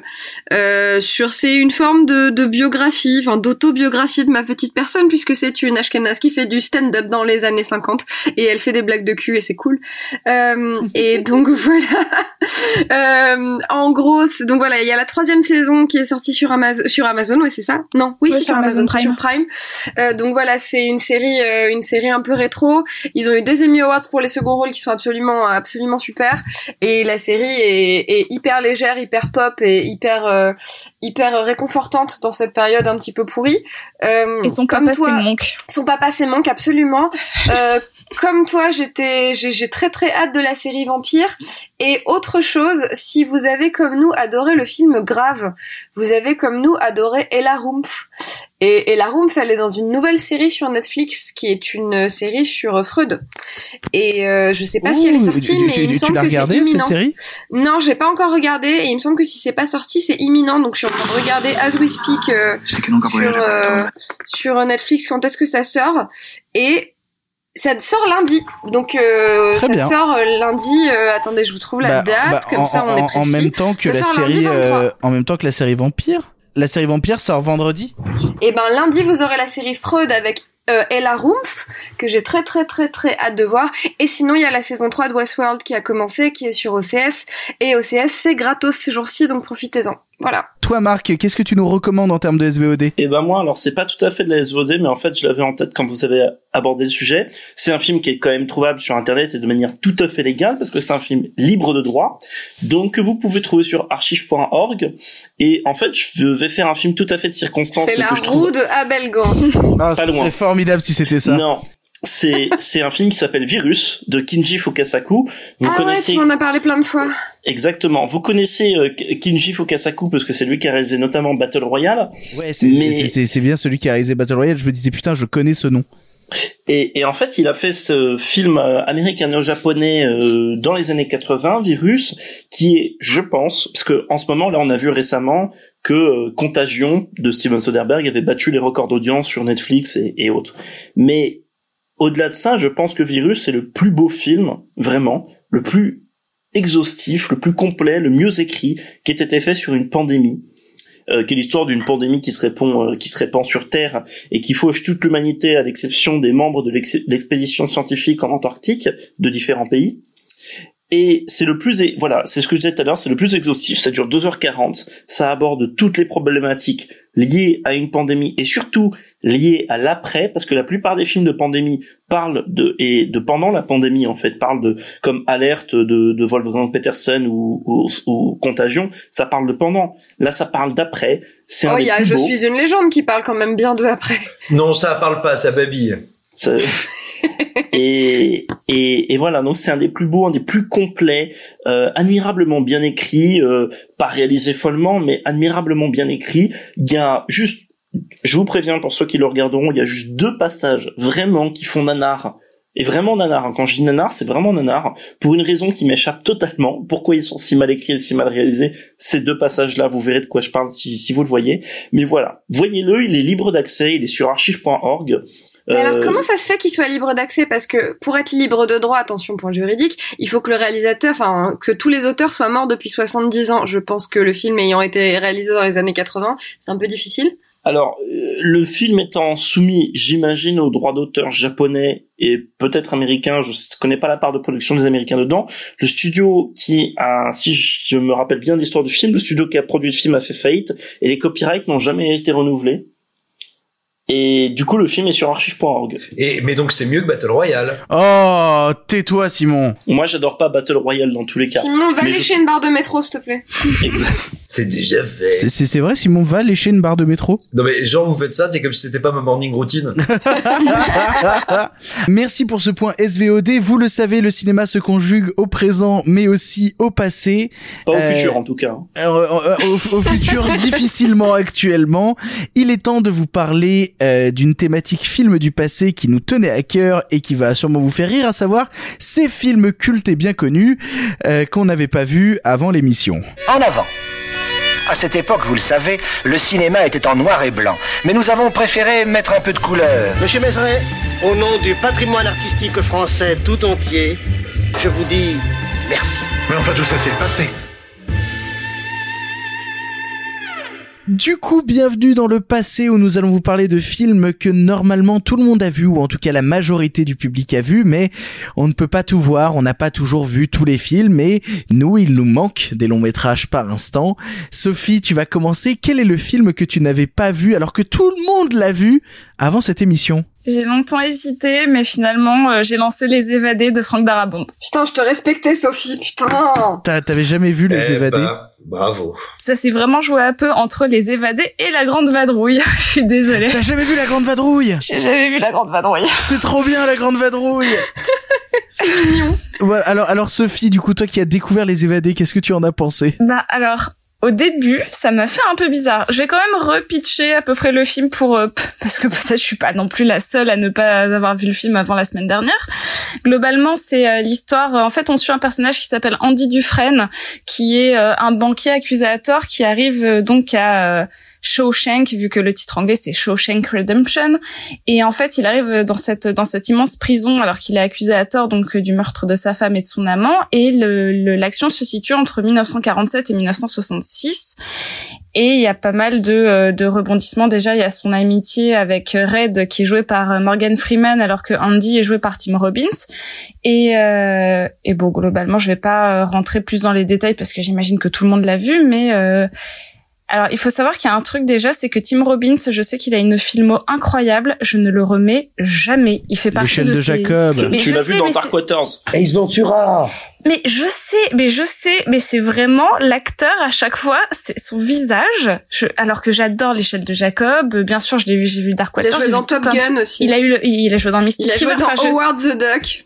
Je suis en train de chercher des films un peu, un peu, un peu moins. Après, après, je suis, je suis très, je suis très content que tu nous sortes ça sur Tim Robbins et pas sur Morgan Freeman. Je reconnais jamais Morgan Freeman, quoi. jamais, jamais, jamais. Et non, mais en plus, euh, enfin vraiment. Il a joué euh, dans Antitrust avec Ryan Philippe, qui a l'air d'être un grand film. Il a joué dans Austin Power. Bon bref, pardon. Putain, qui se souvient de Ryan Philippe Moi, moi et mon adolescence. on C'est quoi Ryan bien. Philippe C'est Bah, quoi Ryan c'est une espèce de gant de toilette mais très propre. C'est comme Ryan Gosling mais avant. C'est un. Ryan Gosling de patrimoine. C'est, c'est l'acteur principal de Sex Intention. Mais je n'ai pas vu Sex Oui. Intention. Quoi? Mais non. Non, mais ça va pas. Mais t'es un malade. Bon, Bah, stop, on arrête l'émission et puis moi je regarde La Reine des Neiges. Et puis Va Victor regarder la Reine des. Neiges, Marc. On vous expliquera la Reine des Neiges plus tard. Du coup, Sophie, vas-y. Donc au début j'étais un tout petit peu surprise parce que le film fait vraiment très euh, bah, mid 90s, c'est-à-dire que ça commence avec de la voix off. euh, et donc j'étais en mode ah ça a un peu vieilli peut-être. euh, Je vais peut-être pas avoir cette espèce d'élan de film qu'on découvre genre euh, je sais pas à l'adolescence ou quoi que ce soit.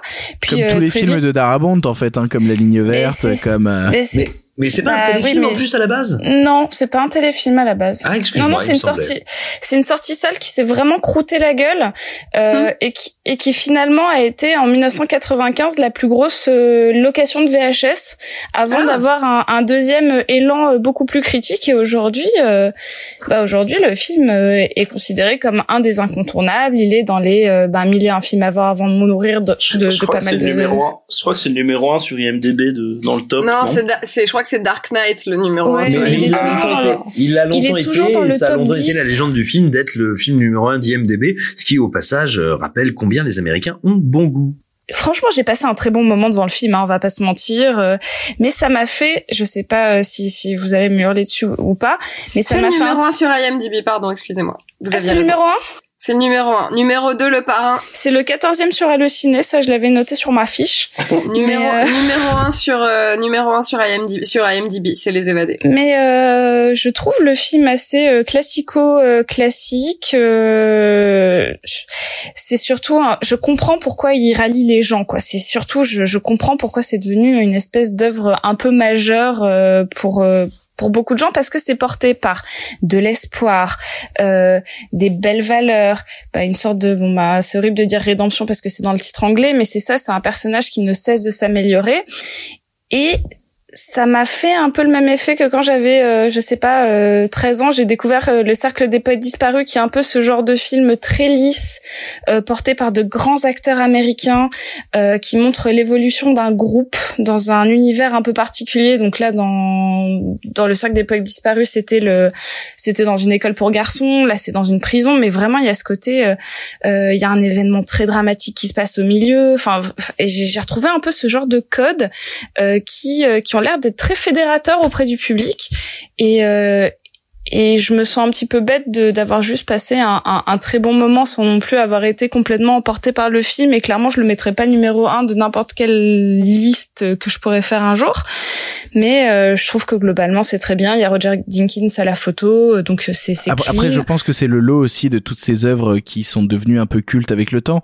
C'est euh, co- toujours compliqué déjà de un de les remettre dans le contexte. En fait, le plus important, c'est de voir pourquoi elles ont, sont restées dans le temps, pourquoi elles ont tant marqué les gens, euh, plus que aujourd'hui, est-ce qu'elles résonnent en moi? Non, j'ai vu d'autres choses. J'ai vu ses enfants, j'ai vu ses petits enfants à ce film-là, et donc Bah, du coup, bah, je, je, je, je l'ai- je l'ai moins dans la peau, quoi. je l'ai moins dans la peau, mais je me suis posé cette question hein, de vraiment euh, pourquoi. euh, et, et pour moi, c'est ce côté très dramatique, euh, ce côté assez, bah assez.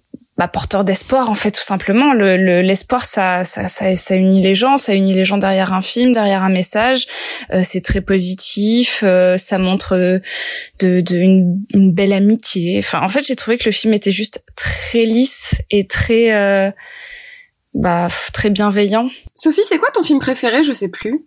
Eternal Sunshine. Oui, bien vraiment- sûr, bien sûr. oui, pardon, d'accord, pardon, oui, bon, pardon. d'accord, d'accord, d'accord. Pardon, pardon, pardon. Et pardon, Brasil pardon. de Terry Gilliam. genre- Évidemment, pardon, pardon, je suis une mauvaise meilleure amie, pardon. Parce que oui, j'adore Chantons sous la pluie, mais c'est que quand genre vraiment je suis euh, genre avec un mal au ventre et genre besoin d'un chocolat chaud et de réconfort, tu vois. Mais même Chantons sous la pluie, je trouve que ça ça traite des sujets beaucoup plus complexe que. Mais, mais justement, que pour, les pour parler d'autres films, euh, quand tu penses à d'autres adaptations qu'a fait euh, euh, Darabont de King, notamment avec La Ligne Verte, notamment avec The Mist, euh, tu trouves que Les Évadés est le, le haut du panier ou tu, considères, ou tu conseillerais plutôt les autres adaptations de King qu'a fait euh, Darabont Alors clairement, je pense que je préfère largement The Mist, mais peut-être parce que l'histoire me parle plus. Euh, là, en fait, j'ai l'impression que c'est un film à voir sur une checklist. C'est que j'étais très contente de l'avoir vu. J'ai passé un, globalement un très bon moment. J'ai été émue. Euh, après, je préfère quand ça a un peu plus d'aspérité, quoi. Je, je préfère quand ça va un petit peu euh, plus euh, me cogner, je je sais pas comment dire, un peu euh, chercher des me mettre mal à l'aise ou euh, ou, ou, ou déceler des, des, des émotions en moi que que je ne soupçonnais pas. Et euh, en fait ça m'a fait un peu cet effet c'est bizarre film à Oscar qui euh, qui qui fait quelque chose de très propre et très parfait avec euh, tout tout ce qu'on en attend tu vois. Alors que peut-être qu'à l'époque c'était pas du tout le cas mais là j'avais l'impression de euh, bah, d'a- d'avoir une checklist de choses incroyables qu'il réussit très bien, mais donc qui viennent pas me surprendre puisque c'est ça. On a eu déjà deux générations de films derrière qui reprennent ces, euh, codes incroyables de euh, l'amitié retrouvée, euh, le dépassement de soi, la malice, l'intelligence. Enfin, je sais pas. Je, je sais pas ce que vous en pensez parce que j'imagine que vous l'avez tous vu et que vous l'avez vu à des époques différentes de ma vie. Ouais, moi, je sais pas ce que t'en penses Sophie, mais j'ai le sentiment que ce film a exactement le même problème que La Ligne Verte. C'est-à-dire que c'est un film plutôt c'est un roman à la base, qui est un vrai roman de personnage, un vrai roman de situation, et que du coup Darabon n'a qu'à illustrer et il n'a Ah, qu'à suivre. attends, attends, Simon, Ouais. tu, as, tu, as, tu as lu des livres? Des quoi? Non, non, non, mais je veux dire, j'ai lu le- les, les quatrièmes de couverture. C'est, c'est les, les machins comme le papier toilette, mais avec des dessins dessus qui ressemblent à rien. Ah oui, bah voilà. Excuse-moi, pardon. Et non, non, mais tu vois, ce, ce sont des ouvrages qui se prêtent vraiment à l'illustration. Ce qui est toujours un peu triste chez King, parce que du coup, ça donne des trucs très propres, très lisses, un peu désincarnés. Et pour moi, c'est exactement le même problème dans La Ligne Verte. C'est pas un film qui est désagréable, ça n'est même jamais désagréable, mais c'est incroyablement scolaire, incroyablement sage. Ce qui est fou, parce qu'en fait, quand tu lis vraiment La Ligne Verte, c'est un bouquin qui est extrêmement retors, extrêmement dur et extrêmement violent. Mais quand tu t'appuies sur, on va dire, euh, les vecteurs évidents a priori de l'émotion, à savoir les personnages, bah, tu fais un joli livre d'images. Là où dans The Mist, bah, c'est con, mais t'as des personnages reclus entourés de brume, t'es obligé de travailler leur champ, t'es obligé, obligé de faire un minimum de mise en scène. Mais c'est exactement ça. C'est-à-dire que euh, là, les personnages euh, sont déjà posés de base et, et la mise en scène est extrêmement lisse et les messages dépassent complètement leurs actions et donc ça en fait un film extrêmement scolaire. Enfin, il y a, y a rien dans la mise en scène qui, qui a fait que le film m'a transcendé quelque part puisque le, le message était déjà posé devant mes yeux, quoi. Ce qui, à mon avis, est déjà dans le livre. J'ai pas lu hein, le, le Alors non, ça fait partie, mais- si ma mémoire est bonne, d'un euh, du recueil différentes saisons qui sont, on pourrait dire quatre, alors pas quatre nouvelles, mais pas quatre romans non plus, quatre novellas, euh, qui pour le coup toutes, on va dire, ont un aspect très facile d'accès, mais elles, elles, elles recèlent toujours quelque chose d'extrêmement dur et d'assez euh, d'assez violent, d'assez implacable. Et on va dire, euh, je te dirais, le, le texte originel, il est intéressant parce que c'est un mélange de, de feel good novel et en même temps qui qui qui une véritable violence émotionnelle. Donc justement, ça fait partie, je dirais, de ces textes intranquilles de King. Mais c'est exactement comme Stand by Me. Euh, tout le monde te dit c'est un grand récit d'amitié, c'est un grand truc. C'est aussi un récit de la fin de l'amitié à venir et d'amis qui sentent que euh, l'innocence est terminée et que eux-mêmes se sépareront et mourront parce que leur rencontre est scellée par un cadavre. Donc c'est des faux feel good movies. Enfin, ça devrait être des faux feel good movies parce que ce sont des faux romans de bien-être. Alors que là, moi, je le vois comme un- une illustration de happy end. Pour le coup, euh, il y a des choses beaucoup plus dures et notamment, bah, tu as vraiment euh, un héros avec la- le, le schéma de la rédemption, le meilleur ami qui est notre porte d'entrée puisque c'est aussi lui la voix off, vu que c'est lui qui va nous aider à aussi à, à, à comprendre un petit peu plus euh, ce qui se passe dans la prison. C'est un peu notre porte d'entrée euh, vers vers ce qu'on peut pas voir parce que sinon le film ferait euh, bah, 43 heures vu que le film se passe sur quand même euh, très longtemps. Euh, et tu as un antagoniste très méchant qui n'a aucun euh, bah, euh, qui n'a aucune nuance quoi. Enfin globalement, euh, ça t'as vraiment euh, deux gentils, un méchant, euh, un environnement euh, qui, qui crée des, des, des problèmes et puis euh, une, une avancée d'histoire. Mais après, genre, j'ai l'impression d'en dire beaucoup de mal alors que globalement, ce film est très est, est très beau aussi. Hein. C'est euh, c'est juste un film extrêmement classique et je comprends pourquoi tout le monde doit le voir parce que c'est euh, c'est extrêmement bien joué, euh, ça ça raconte de très belles choses et c'est très Oui, accessible. oui, mais est-ce que à, à l'époque de sa sortie, il était déjà inscrit dans quelque chose de très classique? Est-ce que En fait, c'est toujours la difficulté, comme on disait, c'est de remettre dans le contexte de l'époque. C'est euh, de savoir si à l'époque, pour les gens, on se disait c'est banal, on l'a déjà vu 100 fois, ou si au contraire, c'était un des pionniers de ce genre de démarche-là, tu vois. Bah, ce qui est très intéressant, c'est que le fait euh, que le film se soit croûté à la base, puis qu'il ait été remis en, qu'il ait eu ce, ce, second souffle euh, quand il a été en VHS. Et euh, je t'avoue que j'aimerais bien me pencher un peu plus sur le sur le sujet, mais je, je ne sais pas pourquoi les, les gens l'ont boudé à sa sortie. Euh, apparemment, euh, Tim Robbins et Morgan Freeman, c'était pas des méga têtes d'affiche en 95, et j'avoue que moi, ayant toujours même si je n'arrive jamais à mettre Tim Robbins dans des films, c'est quand même des, des, des acteurs qui, qui sont connus du public. Mais apparemment, en 95, c'était pas complètement le cas. Ah, c'est pas si vieux que ça. Je pensais que le film était plus vieux, 95. Ouais, 95, enfin 94, le, le, film est moins, moins vieux que moi. Bah, quand Marc a pris sa retraite, du coup, euh, le film est sorti par là à peu près. Oui, Marc, raconte-nous la sortie du film parce que toi, clairement, t'avais un regard beaucoup plus, euh, beaucoup plus vieux dessus. Mais du coup, Sophie, toi, tu, tu conseillerais quand même aux gens qui ne l'ont pas vu encore de, de se jeter dessus, quoi. Oui, mais je conseille mieux encore plus The Mist. Parce que ce qui est cool c'est que euh, Frank Darabont c'est quand même un il faut savoir qu'il est aussi à l'origine euh, du premier ou des deux premiers épisodes de The Walking Dead. Et donc c'est un mec qui vient du genre et qui arrive quand même à deux, à deux trois enfin à deux trois instants assez brefs à, sortir du du classicisme du film.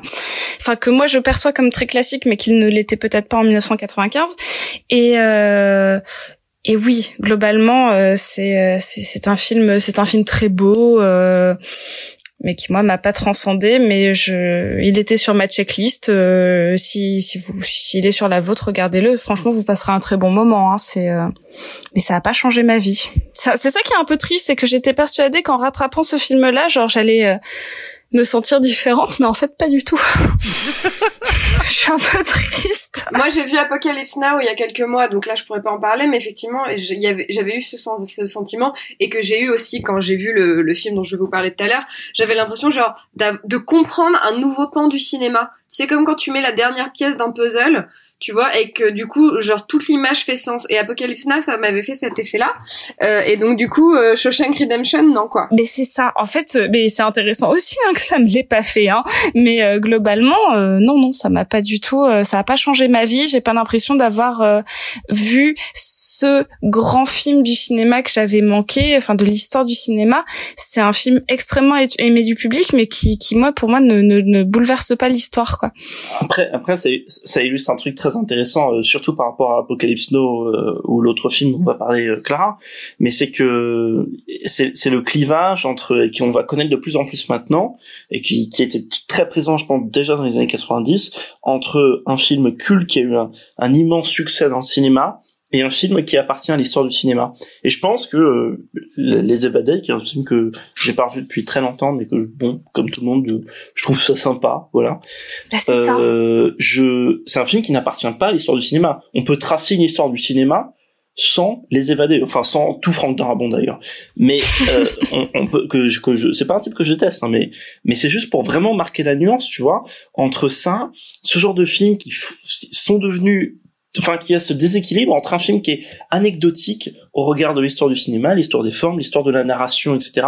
Contrairement à Apocalypse Now, contrairement à d'autres films qu'on va parler, contrairement à même certains films cultes. Hein. On pourrait pas dire la même chose de Retour vers le futur. Je pense que Retour vers le futur est un film important dans les, formes et la narration américaine, mais pas les évadés. C'est vraiment marrant et je me demande presque en exagérant un peu, je me demande si c'est pas la même chose avec certains autres films. Tout à l'heure, tu parlais des cercles des poètes disparus, mais des films très marqués comme ça les années 90, même Forrest Gump. Au fond, Forrest Gump, c'est un film qui a finalement aucun impact dans l'histoire du cinéma si on y réfléchit bien, et pourtant, c'est un film qui a voilà genre de truc que tout le monde a vu. C'était le film, c'était le film préféré de tout le monde à 14 ans, moi compris. Mais, mais parce qu'il y a, il y a une histoire des affects et une histoire des formes. Mais pendant que tu parlais, genre justement, je, je pensais à la dernière fois que j'ai vu un film où je me suis dit putain, je viens de voir une partie de l'histoire du cinéma. C'était La planète sauvage, euh, où vraiment je, je me suis dit waouh, je, je viens de me prendre un pan de, de l'animation française dans la gueule, alors que globalement personne le connaît. Je sais même pas si on peut vraiment le parler de film culte. Enfin, c'est pas que personne le connaît, mais c'est que. Alors si, précisément, on peut parler de film culte culte. Un film culte, c'est pas, selon la définition, un film qui a été vu par des millions de personnes.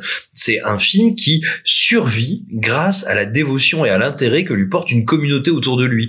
Euh, par exemple, et c'est pour ça que le terme a été un peu dévoyé euh, quand il y a eu le grand avènement euh, de la VHS et des jaquettes de DVD. Un film qui a un grand succès, c'est pas forcément un film culte.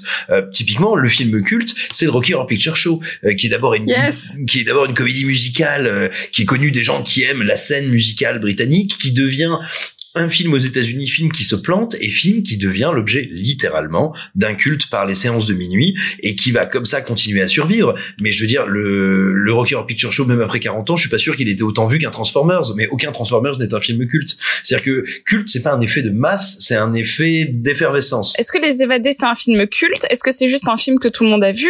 Parce que globalement, j'ai l'impression que les gens adorent le film. J'ai l'impression qu'on Bah, demande. Je pense euh, qu'il y, a une- il y a une combinaison des deux. Il a été massivement vu par beaucoup de personnes, et comme beaucoup de personnes trouvent ça fondamentalement très sympathique, bah du coup il y a finalement une majorité d'avis très positifs. Alors que et puis bon, il y a des gens qui trouvent ça transcendant, comme la ligne verte. Hein. Bah oui. Culte ou pas, de toute manière, Sophie, c'est un film à rattraper, Les Évadés. Dans tous les cas, c'est un film à rattraper. Vraiment. Get busy living or get busy dying. That's damn right.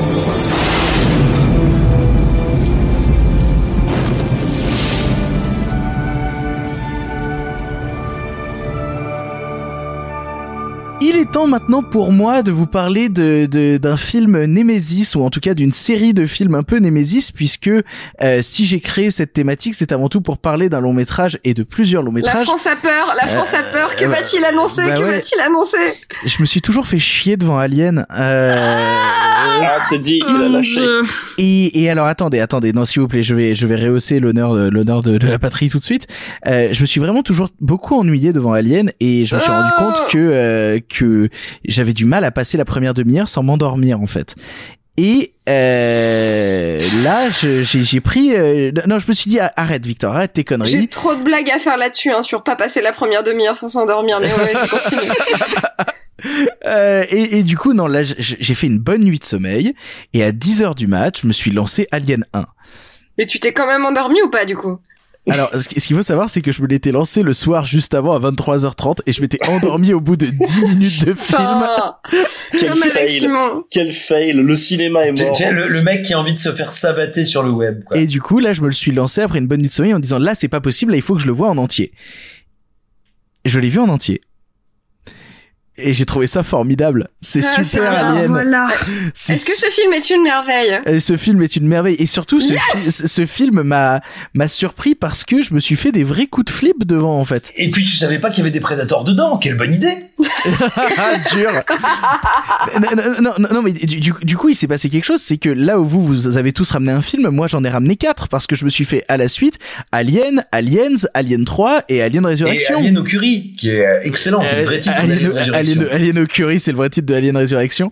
Euh, Alien Résurrection, du coup, qui est le seul Alien sur lesquels j'ai vraiment des choses à redire. Euh, mais, mais sinon, donc du coup, je, je vais reprendre dans l'ordre si ça vous dérange pas. Déjà, juste sur Alien 1, je, je vais dire peut-être des banalités des évidences que tout le monde a déjà dit sur les films Alien, mais vu que moi, c'était vraiment la première fois que je les redécouvrais avec un œil euh, nouveau, quoi, j'ai vu des choses qui m'ont beaucoup plu, en fait. Notamment, euh, j'aime beaucoup toute l'esthétique qu'on retrouvait dans le travail de l'esthétique de Ridley Scott à l'époque dans Blade Runner ou dans euh, ou dans euh, ou dans euh, hop ou dans Alien justement parce que euh, dès le début quand t'as juste ces, ces combinaisons vides sur lesquelles se réfléchissent les écrans il y a quelque chose où je me suis dit ah putain y- ça me plaît, ça me plaît esthétiquement. euh, alors que je- pourquoi ça m'a toujours laissé hermétique? Pourquoi est-ce que ça m'a toujours laissé en dehors? Pourquoi soudainement l'esthétique me parle? Et en fait, c'est parce que j'ai développé avec le temps, euh, mine de rien, je m'en suis rendu compte, une certaine euh, frayeur pour le gigantisme. Euh, C'est-à-dire que les choses immenses me ont tendance à me déboussoler, à me à me faire perdre un peu pied. Et Trop de jeux de mots, trop de jeux de mots. et- évidemment, évidemment.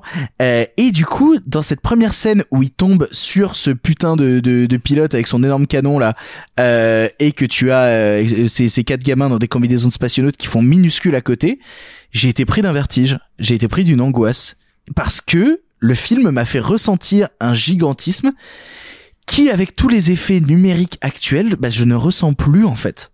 Je ne ressens plus cette démesure et ce truc euh, où tu sens que tout est palpable, que tout est vrai et que c'est beaucoup trop grand et que ça te dépasse. Et en fait, c'est ça qui m'a fait aimer autant Alien 1 au final en le voyant, c'est que le film m'a dépassé a dépassé mes a priori et a dépassé aussi euh, mes attentes dans ce genre de cinéma là et a fait que euh, je me suis je me suis retrouvé à, à, à, être effrayé et à avoir vraiment peur dans certaines scènes et à être déboussolé face à certains décors en me disant putain ils ont vraiment construit ça en vrai c'est hallucinant et ça me fascine.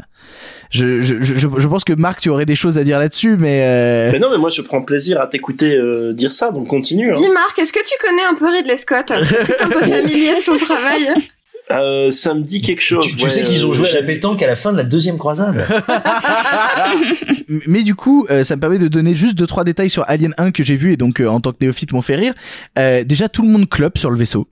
C'est, c'est hallucinant. Tout le monde club dans le vaisseau et, et c'est peut-être une convention ou, ou juste l'évolution du cinéma. Même voir des gens cloper dans un vaisseau spatial, ça, ça a un truc qui est complètement en décalage pour moi et qui me fait dire. Alors, mais... sachant, sachant que ça paraît en décalage aujourd'hui, mais c'était déjà révolutionnaire à l'époque parce que c'était quand même un désolé du coup j'interviens dans le truc il y a pas de souci vas-y. c'était quand même une époque où on avait une vision de la science-fiction qui était totalement entre guillemets science-fictionnelle. Donc les films soit c'était 2000 ans de l'espace soit c'était euh, l'âge de cristal ou Star Wars qui était sorti deux ans plus tôt. Donc des films qui sont dans, presque très proches de la fantasy. Donc où il n'est hors de question de voir des personnages fumés de voir des personnages réels et soudainement avoir Alien qui arrive avec des personnages qui, fil qui, qui fument et qui parlent de primes de salaire, mais ça paraît totalement et totalement moderne et totalement contemporain. Et du coup ça surprend encore plus aujourd'hui de voir des mecs dans les années 70 fumer dans un vaisseau. Enfin c'est ah bah, ah bah, et, puis la, la, volonté de, la volonté de Scott euh, et, enfin, et la volonté dès le scénario c'est d'en faire des forçats d'en faire des prolos. Euh, c'est-à-dire que c'est absolument pas des super spationautes qui vont explorer l'espace. C'est-à-dire c'est des mecs qui amènent un cargo minier euh, et qui sont désolés d'être réveillés par un message par un message et, de détresse. Et puis, et puis même le vaisseau le, le vaisseau c'est le vaisseau qui doit être réparé. C'est c'est c'est ce futur vieux en fait. C'est ce, ce futur ancien. C'est marrant ces thématiques-là sur le côté euh, c'est pas des héros, ils ont un vaisseau un peu vieux, etc. Ça a été très bien repris dans un film qui est sorti il y a quelques mois au cinéma, qui reprend d'ailleurs plein de trucs de Alien, qui s'appelle Underwater, qui bon, euh, je sais que plein de gens l'ont pas aimé, mais que moi j'avais trouvé extrêmement plaisant et qui justement réutilise un petit peu ces, c'est d'ailleurs déjà le, le, personnage principal est un décalque de, de Ripley dans Alien, mais euh, qui reprend vraiment cette idée du du salaryman au fond de la mer, quoi, enfin ou, ou, tout très long du salaryman ouais, ou dans l'espace, mais bon bref, là c'est la même chose. Et je trouve que cette idée est effectivement hyper intéressante du personnage euh, avec des gros guillemets non remarquables à qui il arrive quelque chose de très remarquable. Voilà. En tout, en tout cas, personnellement, euh, moi le, le, le, tout m'a le tout m'a fasciné, m'a donné envie de voir les autres aliens. J'avais d'autres euh, points de détail sur le 1 dont j'avais envie de parler. Bah, déjà l'esthétique de Giger, mais c'est une évidence de parler de l'esthétique de Giger. En fait, c'est incroyable comme j'ai l'impression que, que tout le monde se balade sur des sur des corps décédés en fait, en permanence, que ce soit dans le vaisseau, que ce soit euh, quand ils arrivent sur la planète. J'ai l'impression que tout est mort en permanence et qu'on marche sur des cadavres et c'est quelque chose qui me répugne et qui m'attire beaucoup à la fois. Euh, et puis euh, exactement, exactement. Et puis du coup, bah, je suis parti sur Aliens, euh, réalisé par euh, ce bon vieux James Cameron. Et en fait, euh, bon, Alien, Alien 1 de Ridley Scott restera mon préféré, quoi qu'il arrive. Mais bah oui, bah oui. voilà. Le meilleur. Bien sûr. Mais je crois d'ailleurs que Clara et Sophie vous détestez Alien 2, je crois. Ouais je sais pas, je déteste pas, c'est j'en ai rien à foutre. Vraiment, c'est bande de meufs. C'est un, te un Tex Avery quoi. J'ai pas de haine du tout, mais c'est un actionneur euh, extrêmement classique. Euh, ouais, et ben, et, et ben, je, je suis pas tout à fait d'accord parce que j'aime beaucoup la manière dont James Cameron fait une relecture de Alien. Euh, Il y a des passages qui m'ont vraiment vraiment scotché, euh, notamment tout ce qui se passe avec la reine alien à la fin. Euh, tous les aliens qui marchent dans les conduits au-dessus des têtes. Euh, oh mon dieu, ils devraient être en face de nous, mais où est-ce qu'ils sont? Merde, ils sont au-dessus de nous. Euh, notamment toute la scène de fin avec la reine alien que je trouve vraiment impressionnante. Ça ne fait que affirmer pour moi encore, euh, notamment grâce à sa director's cut et, et, et pour avoir euh, jeté un coup d'œil à la version cinéma, je trouverais aberrant de voir Alien 2 sans sa director's cut, tellement la director's cut en fait explique toute la relation qui se passe et qui se crée entre Ripley et la gamine et qui bah, qui est en fait un pendant de elle a perdu sa fille et donc du coup elle s'identifie vachement à cette gamine là alors que dans la version cinéma c'est un petit peu genre oh bah c'est une femme du coup elle aime bien les gamins. Euh, c'est un peu facile quand même du coup. Euh, mais mais malgré tout cet amour que j'ai pour son côté un peu beauf, c'est-à-dire c'est il y a les gros beaufs euh, Marines face à l'innocence de la gamine, il y a des gros exosquelettes qu'on verra encore repris 25 ans plus tard dans Avatar. Euh, il y a un truc moi qui me rend triste en fait avec Alien 2, c'est que je trouve qu'il vieillit beaucoup plus mal que le premier. Oh, c'est les mauvais films, hein, ça, c'est non, tu peux pas dire ça, non. Et, et non, non, non, non, non, non, non, non, non, je, je te dis, euh, enfin, je dis pas ça parce que c'est un mauvais film. C'est juste déjà parce que euh, je trouve que les effets spéciaux choisis euh, pour Alien 2 euh, ont pris un sacré coup dans la gueule et que euh, là où Alien 1 me me troue la gueule euh, par son gigantisme et par son côté palpable en fait, euh, par son côté véritable. Là, Alien 2 me fait le, le moment en fait où ils arrivent sur la planète et euh, avec tous les Marines, j'y crois pas. Je vois ce vaisseau en carton, je vois euh, je vois quelque chose en fait qui me laisse complètement en dehors à la différence de la première fois où j'ai vu euh, où j'ai vu euh, le, le le Nostromo tomber face au, au vaisseau alien dans le 1 et où j'ai dit oh putain, c'est vrai, c'est réel. Là dans le 2, j'ai constamment cette impression de ouais d'effets spéciaux un peu carton pâte qui fait que tu essayes de me faire ressentir un gigantisme mais auquel je ne crois plus parce que contrairement au premier je ne le ressens pas en fait. Et ça me laisse en dehors. C'est vrai que pour expl- expliquer un peu ton ressenti, alors moi j'aime vraiment beaucoup euh, Aliens, que je trouve euh, être pas loin d'un chef-d'œuvre, mais par contre, mais, mais, mais, mais je l'aime beaucoup aussi j'aime beaucoup aussi explique je ton le... ressenti, je pense, c'est quelque chose de, de très simple sur lequel tout le monde était revenu à l'époque, tout le monde revient depuis encore aujourd'hui sur quand on fait un film d'horreur ou un film euh, équivalent, c'est le fait que comme N'empêche, Ridley Scott, quand il a fait Alien, bien qu'étant produit par la Fox et disposant d'un budget somme toute finalement confortable, ne pouvait pas tout montrer, tout faire, etc.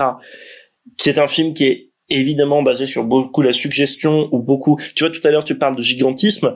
Euh, il a pas besoin de tout montrer. Quand le vaisseau atterrit, il suffit de petits bonhommes à côté d'un pied de vaisseau gigantesque. Mais il y a que le pied qui est construit et finalement le plan est pas si énorme que ça. Et en plus les les les, les personnages c'était les, les enfants de Ridley Scott qui jouaient. ouais mais, Donc, finalement, mais, le mais, décor mais est le pas si- plan Ah non, mais le, plan fonctionne Le- formidablement plan bien fonctionne, mais parce qu'il a compris qu'il pouvait pas tout montrer. Et c'est l'inverse chez Cameron. Chez Cameron, on montre tout le temps.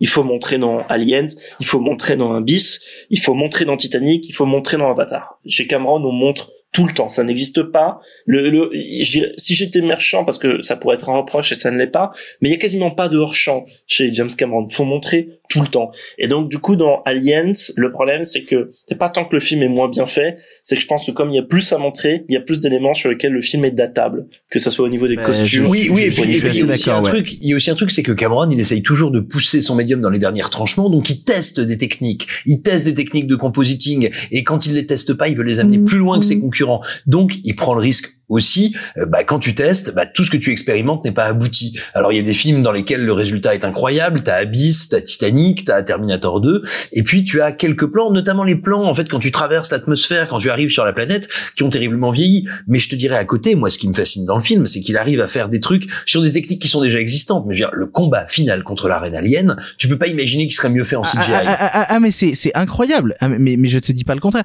Je trouve que le combat contre la reine euh, alien à la fin, moi, me casse la gueule. Mais quand je vois euh, Bishop arriver avec son vaisseau et dire on va rentrer dans la base, etc. Euh, bah ouais, bah je je vois je je vois la vieille technique de compositing un peu un peu dégueu avec cette maquette qu'ils essaient de déplacer sur un bout de ficelle.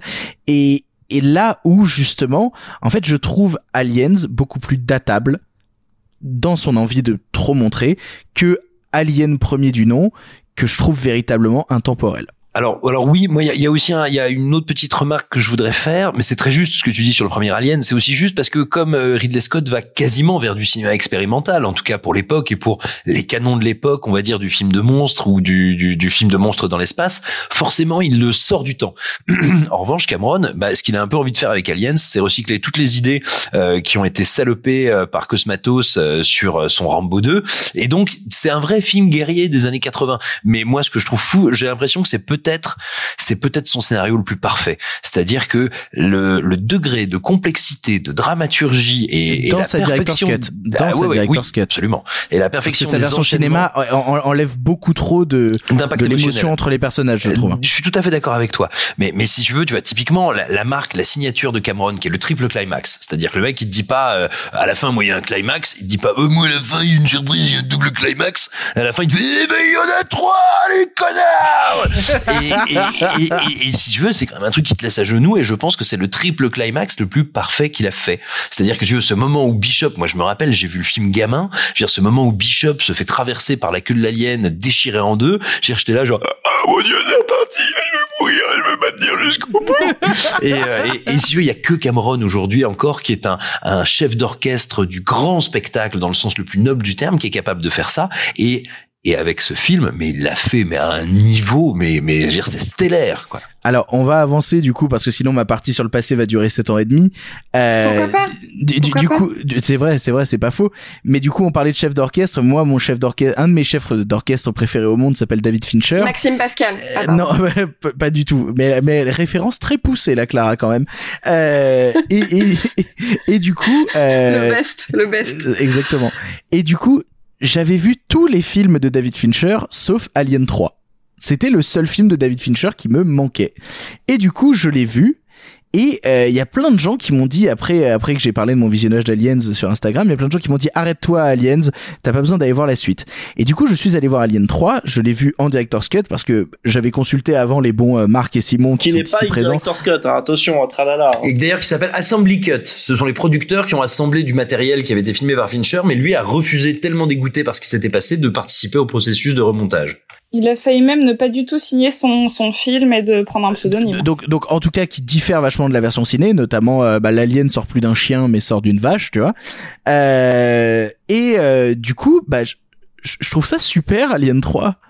J'ai trouvé ça vraiment génial. Mais c'est un pourtant, film super, Alien 3, malgré tout. Et voilà. Et, Bah oui. et, et- et- et surtout parce que dès le premier plan, on revient en fait à ce qui m'avait plu dans Alien 1, à savoir l'immensité en fait. Dès que tu commences Alien 3 et que t'es sur cette planète avec des machines immenses, où tu vois ce, ce où tu vois Tywin Lannister euh, courir au fond en, en- en portant le corps de Ripley, entouré de ces machines immenses, bah là j'y crois. Là, ça marche. Et dans cette prison où on, est constamment sur des jeux de fuite avec des perspectives en hauteur, sur les côtés, avec des longs couloirs tout le temps, eh ben, je me retrouve de nouveau perdu, je me retrouve de nouveau dépassé. Et c'est ce dont j'avais besoin, en fait, pour croire, en fait, à cette peur. En fait, ce qui marche pour moi et ce qui me fait peur dans Alien, c'est le moment où je ne sais pas d'où il va surgir parce que tout est trop grand. Et c'est ce qui se passe avec Alien 3, je reviens à cette immensité à laquelle je crois, d'autant plus euh, avec un truc qui est admirable parce que bah déjà c'est la photo de Fincher quoi, globalement tu regardes la photo, elle est reconnaissable parmi euh, parmi 200 et en plus tu sens que le mec vient du clip et qu'il a besoin de suresthétiser tous ses plans, ce qui peut du coup être un peu lassant par instant et un peu too much. Et en même temps bah il se passe quelque chose quand même, on est beaucoup moins dans le frontal à James Cameron que j'aime beaucoup hein, mais qu'on est beaucoup moins dans le frontal et on est beaucoup plus de OK, donc là ils regardent une carte, comment ils font? Alors je vais le filmer euh, alors juste leurs ombres avec la carte au premier plan mais qui est juste dessinée à travers des barbelés. Ok, d'accord, t'as besoin de tout suresthétiser en permanence. Et en même temps, ça me plaît bien ces recherches de, sur le montage alterné, ces, ces recherches notamment sur la scène, sur la scène de crémation au début, où il va, où il va jouer sur de la, de la surimpression. Il revient à quelque chose de plus brut, il revient à quelque chose de plus brutal. Même il te le dit, il n'y a pas de gun dans cette prison. Tout ce qu'ils ont, c'est des, des couteaux, c'est des haches. On va revenir à quelque chose de beaucoup plus brut et de beaucoup plus frontal. Et, et, euh, et on va quand même se permettre d'expérimenter, notamment avec ce POV de l'alien à la fin que je trouve, bah, que je trouve une idée formidable. Bref, on revient à quelque chose de plus brut et quelque chose de plus impactant.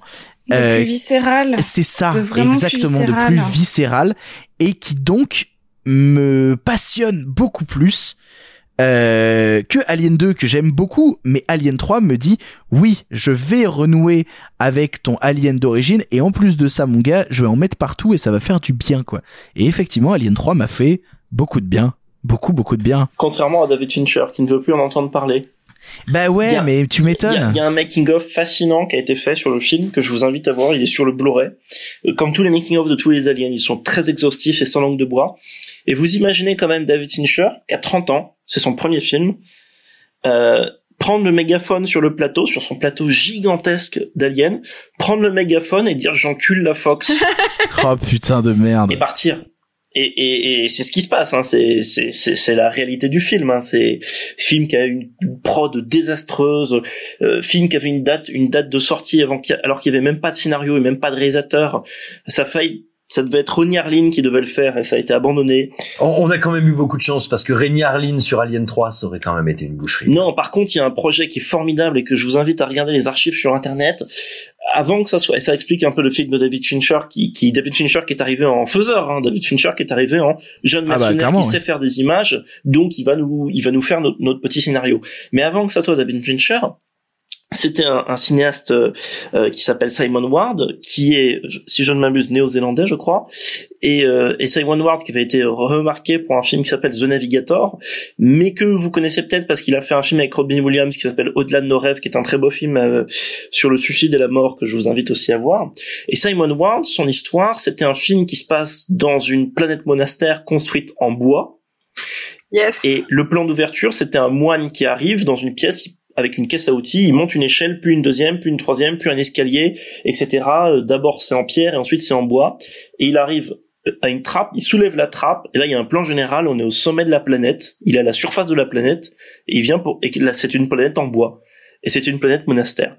Et bon, le film n'a jamais été fait parce que ça, ça a coulé avec les producteurs qui l'ont fliqué, etc. L'idée, est- l'idée est formidable. Mais c'est- et tout ça. Ouais, l'idée et, est trop Et en cool, fait, hein. tout le film, c'était sur un, c'était une parabole de l'antéchrist. L'alien devenait l'antéchrist et avec des moines qui du coup, euh, euh, comment dire, se laissaient aller à l'antéchrist. Euh, Il y a une scène, par exemple, où un moine embrassait l'alien. Oui, oui, bah alors t'inquiète, on a Alien 4 pour ça, je vais y Et- revenir dans non, trois mais secondes. par contre, c'est des trucs, c'est des trucs qui sont restés chez Fincher, hein, parce que son film, le film Alien 3, a quand même gardé cette dimension religieuse. C'est plus un monastère, mais c'est une prison. euh, Il y a quand même beaucoup de choses qui sont restées en fait. J'aime beaucoup l'idée de la prison. En tout cas, moi, moi, ça revient à quelque chose qui me plaît bien.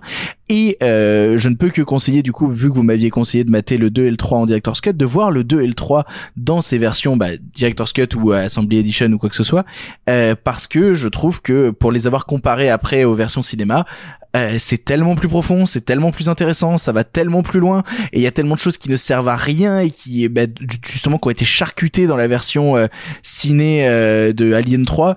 Voyez-le dans la dans la version euh, recomposée Assembly Edition parce que ça reste ça reste un truc passionnant quoi, ça reste un truc passionnant. Et puis quand j'ai fini le 3 et que j'ai vu cette scène, je vais spoiler Alien 3, lol, je pense que tout le monde l'a vu, et que j'ai vu cette scène de, de, de suicide final à la fin de, de Alien 3, je me suis dit, ah bah c'est terminé, c'était une trilogie, voilà. Et puis arrive euh, Alien Résurrection, et, euh, et je ne serai pas euh, le défenseur de Alien Résurrection, pour être tout à fait honnête. Euh, parce que, alors attendez, il y a plein de trucs que je trouve super cool dans le film. Alors déjà, parce t'as vu que quelle version, juste pour savoir? j'ai vu la version cinéma. D'accord. Euh, parce qu'on on- j'en avais discuté justement avec vous et vous m'aviez dit vois plutôt la version cinéma. Ouais, d'accord. Donc je suis parti sur la version cinéma. Euh, Il y a plein de choses que j'aime beaucoup dans le film. Déjà parce que j'aime la liberté folle que prend Jeunet derrière sa caméra. C'est foutraque, c'est stupide parfois. Ça en fait des caisses avec ses grands angles dans tous les sens. Cette caméra qui avance, qui recule et qui avance et qui cut et qui recule. Et en même temps, c'est c'est c'est libre. C'est ça. Moi, je je, je comprends pas qu'on puisse laisser un gars avec un tel budget faire n'importe quoi avec sa caméra à ce point-là et il le fait et donc du coup ça rend le truc assez ludique pour moi notamment sur, sur toute la scène de combat sous-marine où ils doivent euh, où ils arrivent au milieu d'un trou entouré d'œufs aliens et puis ils doivent escalader etc je trouve ces scènes vraiment supra ludiques je oui, m'amuse a failli crever sous l'eau euh, en tournant la scène. ah bah Vraiment. ça, ça, ça m'étonne pas quand tu vois la scène. Euh, mais mais mais pour le coup, ouais, il y a quelque chose moi qui me euh, qui m'amuse en fait et je m'amuse beaucoup euh, là-dedans quoi. Je trouve ça je trouve ça vraiment euh, vraiment euh, amusant. Mais c'est dans un emballage qui est d'une stupidité crasse. Vraiment, c'est c'est euh, Simon l'avait un peu défini comme ça, mais je vais reprendre un peu son expression. C'est un nanar filmé au grand angle avec du curry sur les murs, quoi. Et euh, bah, bah oui, et, et, et en fait, c'est ça, c'est que Alien m'a toujours plaqué contre le mur, que ce soit dans son côté actionneur épuisant ou que ce soit dans son côté horrifique impressionnant. Là, je me retrouve devant un film qui est, qui est rigolo, mais qui est ultra con. Et, et, et du coup, et, et, du coup, et, puis surtout, on en revient au problème qu'il y avait dans, dans Aliens, c'est que là où euh, Alien 3 avait compris que ok, il faut que je mette un peu plus dans l'ombre pour cacher le fait que bah, notre technologie est pas assez évoluée et que le film faut quand même qu'il reste un peu intemporel. Alien 4, tout est filmé avec des gros spots au premier plan, ce qui fait que il y a trop de lumière, il y a trop de lumière dans Alien dans Alien 4. Alors que pourtant, c'est- Darius Kanji qui fait la photo. Eh ben je sais, mais quand j'ai vu Darius Kanji au début, j'ai fait oh putain merde c'est Darius Kanji. Alors après je pense que euh, c'est parce qu'il l'avait fait sur la Cité des Enfants Perdus et que du coup ça lui faisait plaisir de retourner euh, faire la photo d'un film de Jeunet. Ce sera la dernière fois qu'il fera la photo d'un film de Jeunet. Euh... Donc de là à dire qu'il y a un signe, euh, voilà c'est ça, c'est-à-dire qu'il y a plein de choses que j'aime beaucoup dans le film, euh, notamment le personnage de Winona Ryder. Le twist sur Winona Ryder m'a vraiment surpris. C'est-à-dire je me suis fait avoir par ce twist-là et j'ai fait ok d'accord bravo film. Euh, et puis comme je dis des scènes sont vraiment ludiques, notamment toute cette scène sous-marine d'escalade d'échelle ou quoi que ce soit, euh, ou notamment tout le traitement des clones en fait, euh, la, la scène où elle découvre tous les tout, toutes les toutes les expérimentations qu'il y a eu avant elle, c'est des c'est des scènes qui, que je trouve fortes.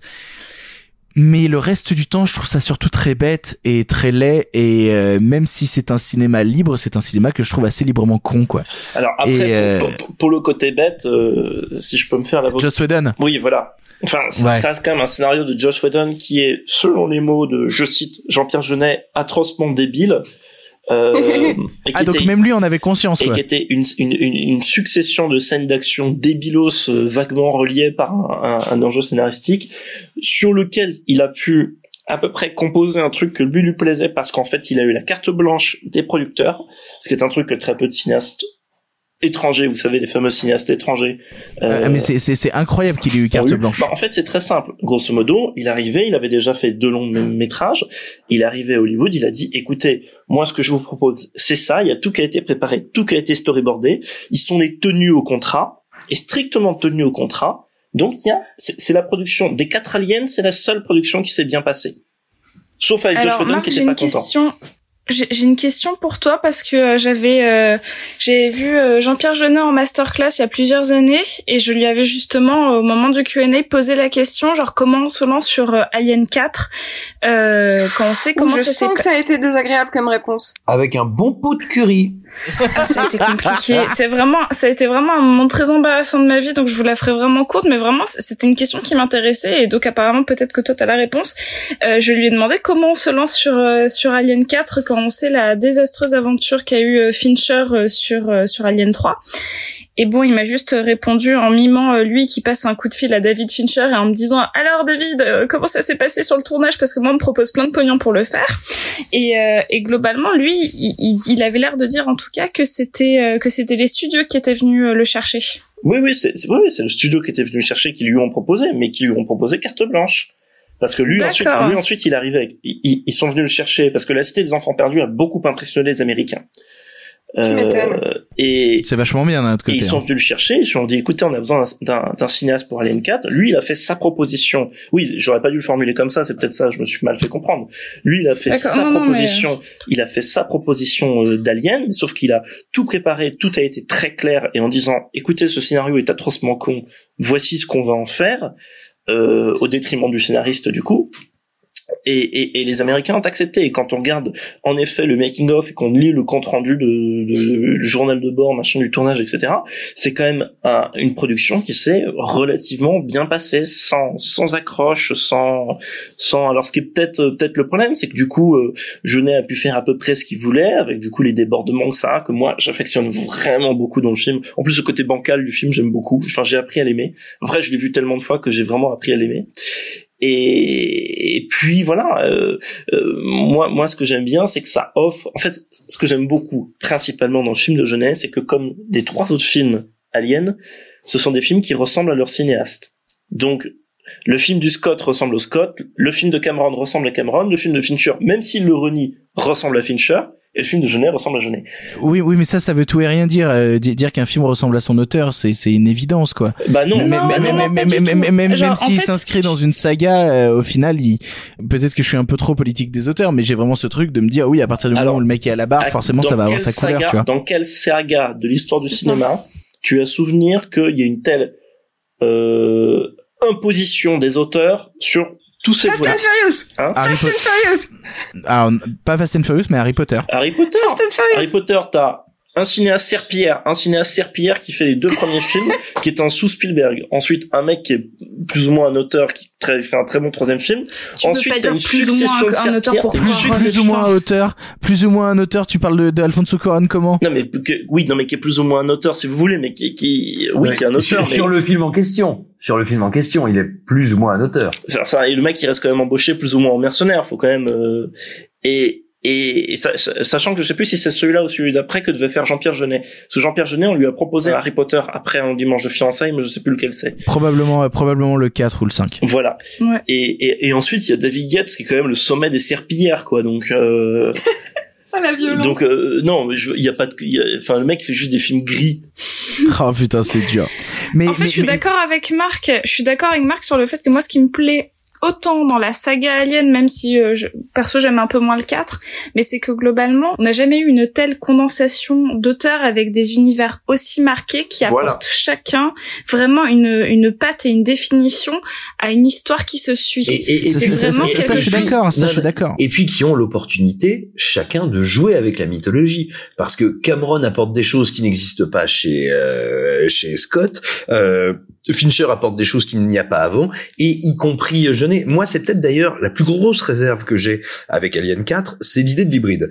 Moi, j'ai rien contre le fait qu'on secoue les mythologies, qu'on les torde, qu'on les transforme, tant qu'on arrive à garder une certaine poésie, une certaine cohérence. Le, moi, l'énorme problème que j'ai avec l'hybride, qui est euh, donc dans le dans le dernier tiers du, du film de Genet, c'est que, à mon sens, il y a un truc qui loupe, qui rate dans le sens de l'alien, c'est que l'hybride, il existe déjà. C'est l'alien, c'est le xénomorphe. Le xénomorphe, c'est l'hybridation de quelque chose d'humain ou d'humanoïde avec quelque chose qui est de l'ordre de la machine, de la pure fonction. et- et- et c'est pour ça justement que dans le 3, tu as ce, ce prisonnier euh, Golik, je sais plus comment il s'appelle, euh, qui, qui est fasciné par l'alien et qui arrête pas de dire c'est- c'est c'est l'être parfait entre l'humain et l'hybride en fait. Mais, mais ce que dit et- déjà, qui dit vous c'est êtes, ça. il est parfait, Mais oui, vous c'est êtes Yann. Holm, c'est à déjà ce que dit Yann Holm au début. Hein. et, et qui te montre d'ailleurs dans, ce qui est la scène la plus Mm, de, de tout le film, qui est une scène en fait de violence sexuelle, la scène où il attaque Ripley et où il finira par essayer de rouler un magazine pour lui pour lui pénétrer littéralement la bouche, il te montre que l'alien est un hybride de la machine et de l'humain et que cette hybridation elle amène à la violence, à une forme de domination froide, glaciale terrible, bien au-delà de tout ce que pourrait faire un androïde seul. Et c'est là où, où le premier Alien de Ridley Scott développe quelque chose justement sur l'hybridation, sur l'entre-deux et sur la déshumanisation que ça engendre. Et j'ai l'impression que le, le film de Genet, en disant je vais faire un hybride humain-alien, ne comprend pas que l'alien est un hybride. Sauf, sauf que, alors là, je suis totalement d'accord avec toi, sauf que là où il y a un truc qui me plaît beaucoup, c'est que les, tous les aliens, tous les xénomorphes des trois premiers aliens, ils sont beaux, ils sont fascinants, ils sont plaisants à regarder. Et il y a un malaise qui pour moi émane de la créature du Jean-Pierre Jeunet, qu'il n'y a pas dans les autres films. Le, le truc me met mal à l'aise. Et puis ça, la, la fin qui arrive avec le truc me met Ouais, mais plus le, mal à le- truc me met, le truc me met mal à l'aise parce que je le trouve mal foutu. En fait, j'ai l'impression de voir un glaire vivant, quoi. Donc, euh, Mais ce qui est? globalement, euh, Mais là, je suis pas tout à fait Euh, d'accord non, mais avec c'est un peu toi, ça. Victor. La, la scène où les aliens s'entre-déchirent pour s'échapper, typiquement, là, pour le coup, je suis d'accord Ah, avec ah, mais oui, là, là, là, là, je suis d'accord. Moi, je te parle de l'hybride de fin, mais mais je, je trouve que l'idée de des des aliens qui en butent un autre pour réussir à s'échapper à travers le trou, je trouve ça formidable. Non, non, mais comme je te dis, je trouve qu'il y a plein de scènes super ludiques en fait dans le dans dans celui de Jeunet, mais mais je le trouve je le trouve profondément stupide par instant. Mais il n'empêche que pour conclure sur sur tout ça, parce que on vient de faire quand même une demi-heure sur Alien, et je suis très content. On aurait Euh, tellement pu faire un épisode entier sur Alien. On a sûr. tellement tous tellement de choses à dire. Voire même plusieurs. c'est sûr et Moi, certain. pendant ce temps-là, j'ai appris que Blue Crush avait eu un 2, tu vois, donc euh, vraiment, euh, j'ai pas perdu ma soirée. Mais, mais pour le coup, voilà, je, je suis très content d'avoir euh, rattrapé ces quatre films pour l'émission parce que j'ai enfin réussi à les voir et j'ai découvert quelque chose qui m'a profondément fasciné et que j'ai envie de revoir encore, notamment celui de Fincher. J'ai envie de le revoir encore parce que il m'a fait, euh, il m'a fait du bien ce film. Et ouais, il y a, il y a des choses comme ça qui m'ont un peu plaqué contre le mur et que j'ai beaucoup aimé. Ce qui fait que maintenant j'ai envie de prolonger plus loin l'expérience Alien. Donc je vais sûrement me faire Alien versus Predator 1 et 2. Ah bah oui. Et ben il va falloir au bout d'un moment, il va falloir.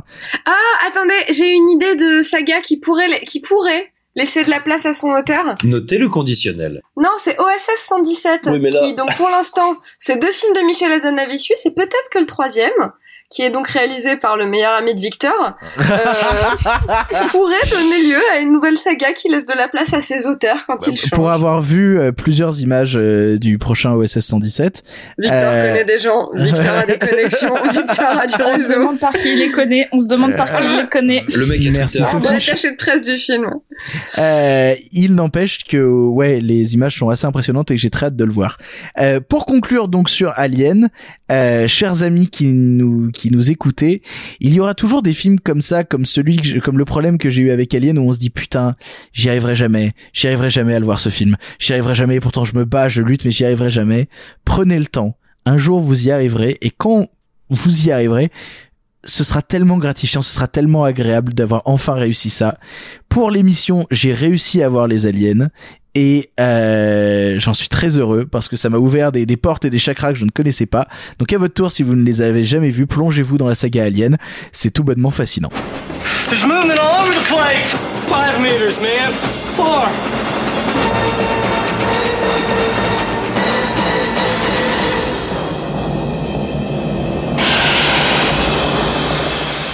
Aliens. This time, it's war. Maintenant, après ce gros dossier consacré à la saga Alien, Simon, euh, malgré que tu aies vu tous les films qui existent sur Terre, tu as réussi à en trouver un que tu n'avais pas vu euh, et qui se trouve être... Eraserhead de David Lynch. Je sais pas, j'ai tenté de faire un espèce d'accent. Ouais, je suis mais, fatigué, mais, c'est mais pourri. pas mal, il y, a, un- il y a un joli accent. Et du coup, Simon, ça y est, tu t'es plongé dans David Lynch, tu t'es plongé dans Eraserhead que tu n'avais jamais vu, dis-nous en plus. Absolument. Et alors, ce qui est rigolo, euh, alors contrairement à ce que tu dis, non, non, comme tout le monde, j'ai plein de lacunes, mais euh, j'ai essayé d'en trouver une vraiment, voilà, d'un film important que tout le monde a vu. Là, j'en avais un peu moins. Et il y a des films importants, mais qui sont pas des films importants que tout le monde a vu. Bref. Et en fait, j'ai réalisé, j'ai j'ai mis un petit peu de temps. En fait, j'ai réalisé que et Eraserhead, c'est pas que de, c'est pas que je mentais dessus. Tu sais, comme ça nous est tous arrivé un jour. Tu te sens vraiment con, t'es fatigué, tu fais ah bien sûr je l'ai vu. Non, mais moi je suis pas d'accord avec sa mise en scène. J'ai pas envie d'en parler. Euh, et, euh, et, et- et si tu veux, non, là c'est pas ça. Est-ce est-ce que, est-ce que tu viens de dévoiler la technique cachée de tous les journalistes pré- de presse ciné parisiens? Non, parce que moi j'en ai une autre. Et euh... non, non. Ah vas-y, ah vas-y. Ah bah oui. Un jour, non mais non, parce que là je suis trop fatigué, je vais mal la faire, c'est pas drôle. Enfin, un jour je vous la ferai bien. Un jour je vous la ferai. Non, non, mais un jour je vous la ferai bien. C'est-à-dire qu'on parlera d'un film et à la fin je vous dirai je l'ai pas vu. et là je pense que je, ma carrière s'arrêtera automatiquement. Euh, Parfait. Mais Bref, euh, non, plus sérieusement. En fait, j'ai réalisé en, en- me creusant la tête pour l'émission que j'avais le sentiment d'avoir vu le film parce que ce film, je l'ai étudié au lycée et que euh, après avoir passé, tu vois, plusieurs heures de cours dessus et je pense en avoir vu grosso modo une demi-heure, j'avais sincèrement le sentiment de l'avoir vu. Et donc ça m'intéressait d'autant plus que je me suis dit tiens, c'est marrant, je vais euh, confronter un film que j'avais le sentiment de connaître, dont j'avais forcément un sentiment un peu rêvé, un peu une illusion. Et, et du coup, c'est c'est intéressant comme sentiment. En tout cas, c'est plus intéressant que le film.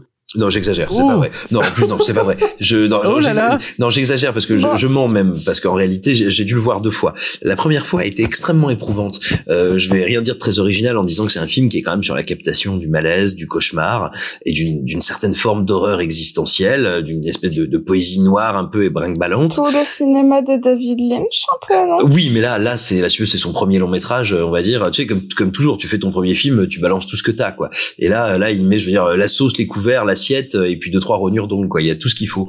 Et, du coup, si tu veux, au premier visionnage, je trouve le film. Alors, pour resituer, euh, c'est un film très étrange, en noir et blanc. C'est l'histoire d'un type euh, qui est en vacances, je crois, en vacances, en congé, enfin bref, et que euh, et qui va découvrir donc que euh, sa copine a été enceinte de lui, qu'elle a accouché, que son fils est une espèce d'entité monstrueuse absolument abominable. En gros, que toute son existence est un cauchemar, je veux dire, plus noir que le plus noir des pétroles, et qui va commencer à fantasmer un espèce d'ailleurs à travers son radiateur où il entend chanter une femme.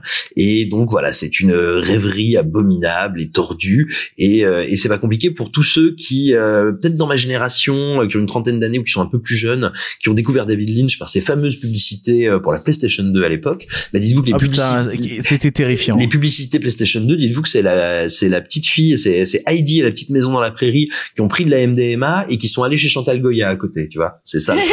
Euh, donc Oh, voilà, c'est vraiment euh, grand vertige du malaise.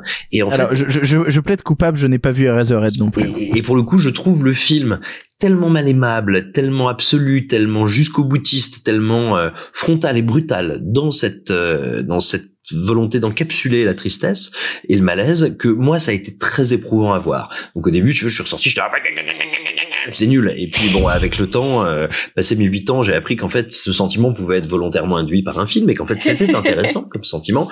Et donc, je l'ai revu. Et, euh, et alors, j'ai, lu des critiques, je crois notamment un texte qui était pas mal sur DVD classique, qui expliquait que quand on revisitait le film, on découvrait que c'était un film sur le merveilleux et un, un film en fait assez enchanteur. J'irai pas jusque là, parce que c'est pas ce que j'ai ressenti au deuxième visionnage, mais effectivement, c'est un film où on va dire la grammaire de Lynch est déjà très présente, mais elle est tellement brute, elle est tellement peu dégrossi, il l'a il l'a vomi tellement qu'il faut vraiment y revenir pour apprendre à l'aimer. Et, euh, et c'est un Comme peu moi. Je ne vous le, je ne vous le fais pas dire. C'est super triste comme phrase. Mais non, le, le revenez-y, c'est une promesse sympathique. Et, et donc du coup, euh, j'ai euh, j'ai énormément apprécié le second visionnage et, et je dirais que alors Lynch, moi qui est un auteur qui m'intéresse beaucoup, mais il y a des œuvres de lui auxquelles je demeure euh, définitivement rétif et d'autres qui me passionnent. Pour le coup, c'est un film effectivement, c'est pas le cas de tous les premiers films, mais ça c'est un premier film qui fonctionne comme un codex, c'est-à-dire que c'est un type avec sa première heure, il vous a donné toutes les clés et après il ne fera jamais que vous proposer des serrures un peu plus ouvragées, un peu plus fines, un peu plus subtiles, un peu plus profondes. Et avec cette première clé, vous allez pouvoir toutes les retraverser. Alors je vous dirais pas que ça m'a permis de supporter la, à nouveau la, la troisième saison euh, de Twin Peaks, qui demeure quand même une espèce de, je dirais pour moi Twin Peaks c'est un type qui s'est dit tiens, je pourrais faire une série pendant 15 heures, je peux vous faire du troll. Simon, Et Simon, Simon, Simon, Ouh Simon, là là. va aller Oui. chez une barre de métro. Va aller On, chez on une va barre de avoir des métro gros maintenant. problèmes. On va avoir des gros Oh problèmes là si tu dis ce genre de choses, fatigue. Simon. Eh ben, je tant crois que l'épisode 8, 8, 7, je sais plus, de la saison 3 de Twin Peaks, c'est mon plus grand cauchemar, mais vraiment, genre, euh, à m'en donner des crises d'angoisse la nuit, hein. Ah bah, moi ma seule angoisse si je veux c'est que je me dis la, la seule bonne excuse pour faire un truc pareil c'est de se casser le frein en même temps parce qu'il faut vouloir partager de la douleur. Oh Et, euh, putain. non, non, c'est- c'est c'est imblairable. C'est c'est un mélange de, de, de pose, de posture et de jeu. Je trouve franchement mongoloïde avec avec les attentes du spectateur. Bref, c'est du troll. Bref, Tu je- dis pas du mal de Kyle, jamais, jamais. j'ai j'ai bien compris que là il y avait une, une ligne rouge à ne pas franchir. Bref, ce que Kyle je, MacLacLacLacLacLacLan. voilà, je- Exactement, tu sais, celui qui joue dans Showgirls. De quoi ça parle? Bref. ça parle beaucoup de barres de métro, Clara. Et euh, C'est vrai, c'est vrai. La boucle est bouclée. Voilà, et euh, ouais, dans les Showgirls, c'est un peu la ligne 14 du cinéma, quoi. Tu rentres dedans et ça part à toute vitesse, tu ne t'arrêtes jamais. Bref, tout ça pour jour, on dire. parlera de Showgirls. Tout, Ah ouais, Tout- s'il vous plaît. Ah oui. tout ça pour dire. Ah, j'aimerais confesser quelque chose sur Eraserhead. Excuse-moi Simon, je te coupe, Je mais c'est que, en fait, je pensais que tu- quand tu as dit Eraserhead, j'ai pensé que tu parlais de Hellraiser. C'est pour ça que je t'ai dit, ah, j'ai un coffret avec les trois films chez moi, si tu veux. C'est à quoi tu m'as répondu. Grave.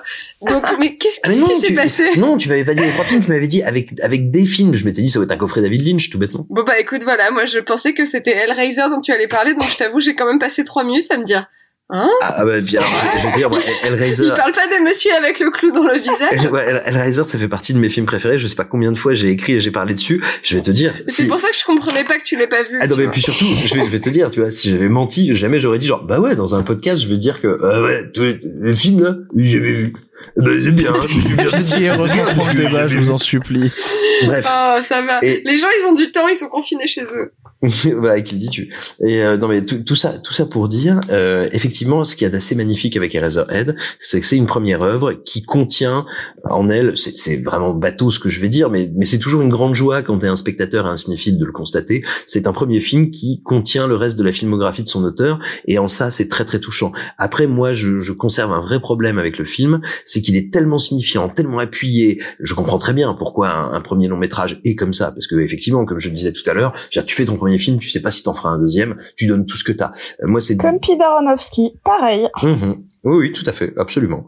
Et, et, et du coup, voilà, moi j'ai ce problème un peu avec le film qui est tellement brut, tellement euh, à fond en tout, qu'à un moment il me, à un moment j'ai envie de dire oui, ça, ça va, j'ai compris Bobby. Mais mais ça c'est sûrement dû au fait, euh, c'est sûrement dû au fait, si tu veux, d'avoir découvert, d'avoir découvert, absolument. J'ai découvert Lynch il y a longtemps. Euh, Pardon, l'orthographe. C'est ça. Sorry la syntaxe. Et donc, euh, et donc quand j'ai découvert Lynch, C'est la saison 2. C'est le titre de la saison 2.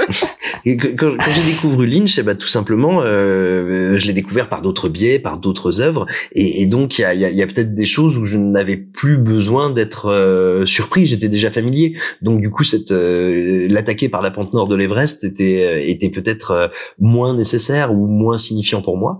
Et, et du coup, voilà, je, je reste un peu frustré par le film, mais ça n'a pas été une révélation.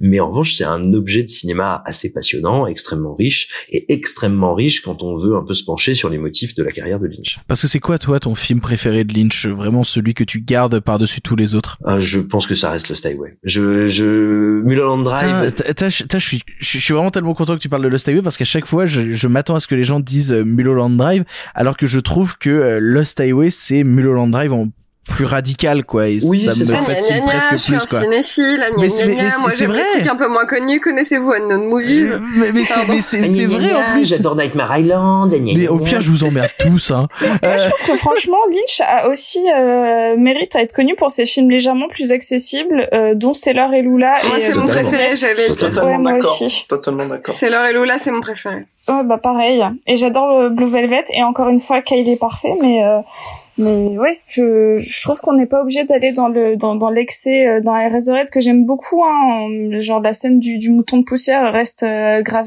enfin restera gravée à jamais dans ma mémoire. Mais euh, pour ceux qui qui veulent y aller de manière un peu plus douce, franchement, ne commencez pas forcément par lui ou par par Mulholland Drive, mais allez-y peut-être par Sailor et Lula ou par Non, Blue non, elle- allez-y directement par le court métrage où il parle à un singe là sur Netflix. Non mais c'est moi, t'es- moi, moi, je crois que plus, plus, moche ce que tu plus le temps, plus le temps passe, moins j'aime David Lynch qui, en fait, plus j'aime les films, comme Sophie, plus j'aime les films simples de David Lynch. C'est pour ça que je trouve que son meilleur, à part Blue Velvet, c'est une histoire vraie. Que je trouve Oui. être un de ses plus beaux films. Et, et j'avoue que plus le temps passe, plus je deviens hermétique à, à Lost Highway, à même Eraserhead, euh, et Twin Peaks, tu vois, j'ai pas voulu le regarder. Déjà là, ça me gave un peu Twin Peaks à la base. Et, et, et David Lynch qui dev- devient un même conceptuel sur Internet, j'en peux plus.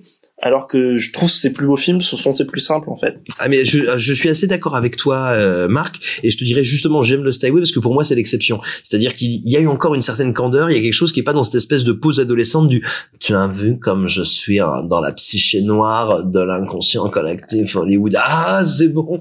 Et, euh, et effectivement pour moi le Highway est un peu une espèce de, de de, de synthèse absolue de, de Lynch, mais je suis d'accord avec toi. Moi, ses œuvres les plus les plus simples, les moins empêtrées, euh, me, me touchent me touchent très fort. Du coup, Simon, euh, tu ne conseilles pas forcément de le voir en premier Eraserhead, mais tu conseilles le visionnage de Eraserhead. Ah alors non, je dirais précisément le contraire. Je suis désolé. Ah, putain, je bah. conseille son visionnage et je dirais justement, si vous n'avez pas vu de Lynch, attaquez par celui-là. Si vous avez déjà vu du Lynch, sachez que ça va peut-être vous laisser un poil circonspect, que ça vaut le coup d'y revenir à deux fois. Mais au contraire, si vous avez jamais vu de Lynch, alors allez-y. euh, euh, c'est comme c'est comme découvrir Tim Burton en découvrant les tout premiers. C'est exactement ça. Euh, Puis oui. Pardon. Je, je pense qu'il voulait plus dire Edouard Romain d'argent. je voulais dire Beetlejuice. Eh bah, tu nous emmerdes, Simon Rio.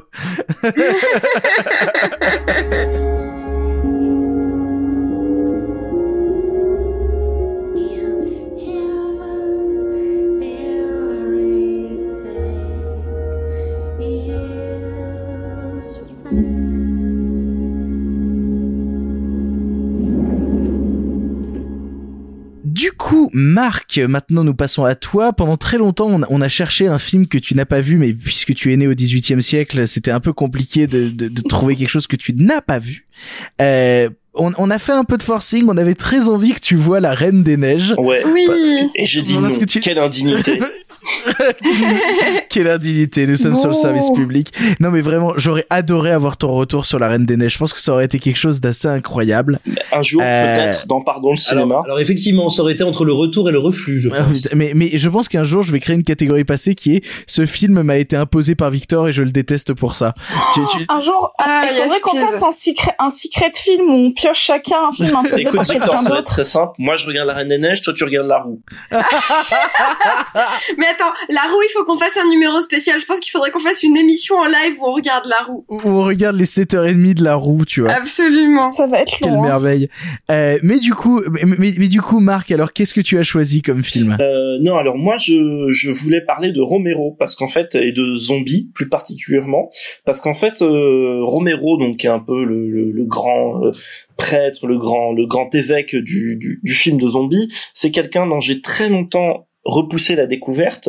Je n'avais vu jusqu'à présent euh, qu'un film de Romero qui était La Nuit des Morts Vivants, donc qui est vraiment le, le film matriciel qu'il a tourné, je sais plus, en 67, quelque chose comme ça, avec euh, donc un peu la naissance du film de zombie moderne, on va dire. qui, qui est, qui est assez superbe. Moi, j'aime beaucoup, j'aime beaucoup le film. Ouais, ouais, ouais, et qui est un film qui est, qui est à revoir. Tout à l'heure, on a parlé d'Alien, c'est un film qui est aussi très intéressant à revoir dans cet esprit-là, euh, fi- film de genre social, etc.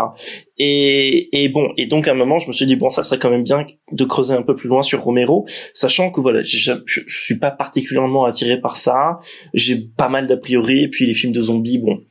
Et donc, j'ai fini par regarder Zombie. Alors Zombie, c'est un peu comme Alien, il y a plusieurs versions. Donc moi, j'ai pas tout à fait regardé la version originale. J'ai regardé une version qui avait été donc coproduite par Dario Argento, qui a refait le montage, changé la musique.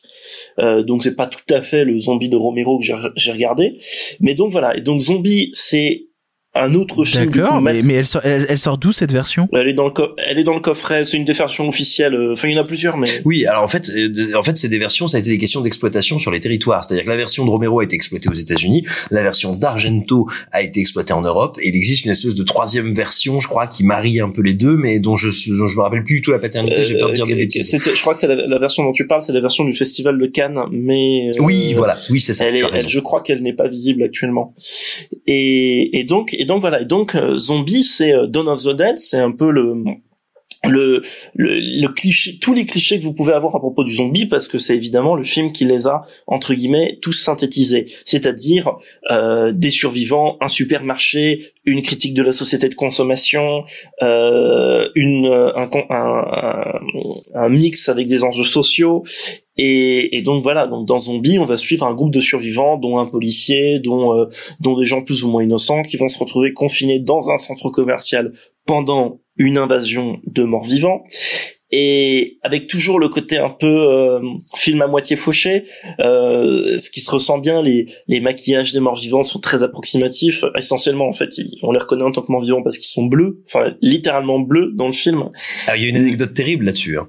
Ah vas-y, C'est que c'est une erreur, euh, euh, c'est une erreur en fait au moment des essais maquillage de la pellicule. Alors je sais plus si c'est qu'ils changent le, le matos qu'ils utilisent pour les maquillages au dernier moment ou s'ils changent le, de pellicule juste avant le, le tournage, mais ça n'était pas l'effet voulu. Les zombies ne devaient absolument pas être bleus et c'est devenu ah, l'emblème du film, c'est devenu sa signature alors que c'était mais parfaitement involontaire et que Romero s'en arrachait les cheveux. Les zombies ne devaient pas être bleus. Génial. Bah écoute, j'ignorais. c'est c'est ouf. J'ignorais ce détail euh, et du coup voilà et alors c'est c'est un film qui qui est pas évident à voir parce enfin à revoir parce qu'en fait pour moi il fait partie de ces films qui sont tellement matriciels et qui ont tellement été pillés euh, ou qui ont tellement inspiré d'autres films que bah, en fait, c'est un film qui malheureusement, par la force des choses, pue le déjà vu en fait. Euh, J'avais eu le même ressenti il y a quelques temps quand j'ai découvert un film qui s'appelle la la falaise mystérieuse, qui est un film de maison hantée qui a un peu inventé le film de maison hantée. C'est des films où on a déjà tout vu.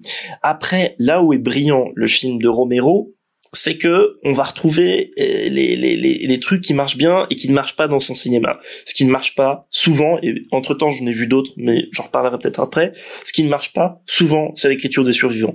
C'est le premier truc qui fonctionne pas. Souvent, c'est des personnages assez grossiers, très mal écrits, ou à la rigueur, il y en a un qui va fonctionner dans le tas.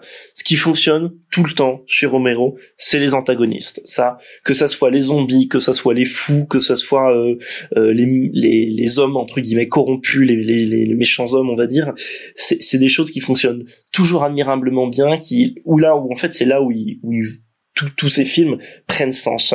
Ici dans Zombie, donc évidemment on a un film qui est à mi-chemin entre le sérieux et le grotesque parce que il faut avoir ces images de zombies en train d'errer dans le supermarché avec la petite musique de supermarché que depuis nous on a été abreuvés par ces images particulièrement toutes les personnes qui ont joué à Dead Rising et consorts mais oui et puis et puis elles ont été reparodiées dans d'autres longs métrages ensuite euh. voilà c'est des films mais euh, l'avantage et c'est là où le film de Romero ne souffre pas trop trop des parodies qui ont été faites sur lui, c'est que le film est déjà quelque part entre un premier et un second degré. C'est-à-dire que quand on voit des zombies euh, euh, être dans des brouettes, dans le supermarché ou tomber dans, dans, les, dans, les, dans, les, dans, les, dans les fontaines, etc. du supermarché, il y a déjà une dimension drôle, il y a un truc très burlesque évidemment dans le zombie qui est drôle, qui est évidemment aussi politique parce que avoir ces pauvres ces, ces, ces, pauvres clampins lâchés dans un supermarché, bah évidemment c'est euh, la tentation de faire tout et n'importe quoi, de succomber à ses désirs, de succomber à ses fantasmes de consommateurs très très primo,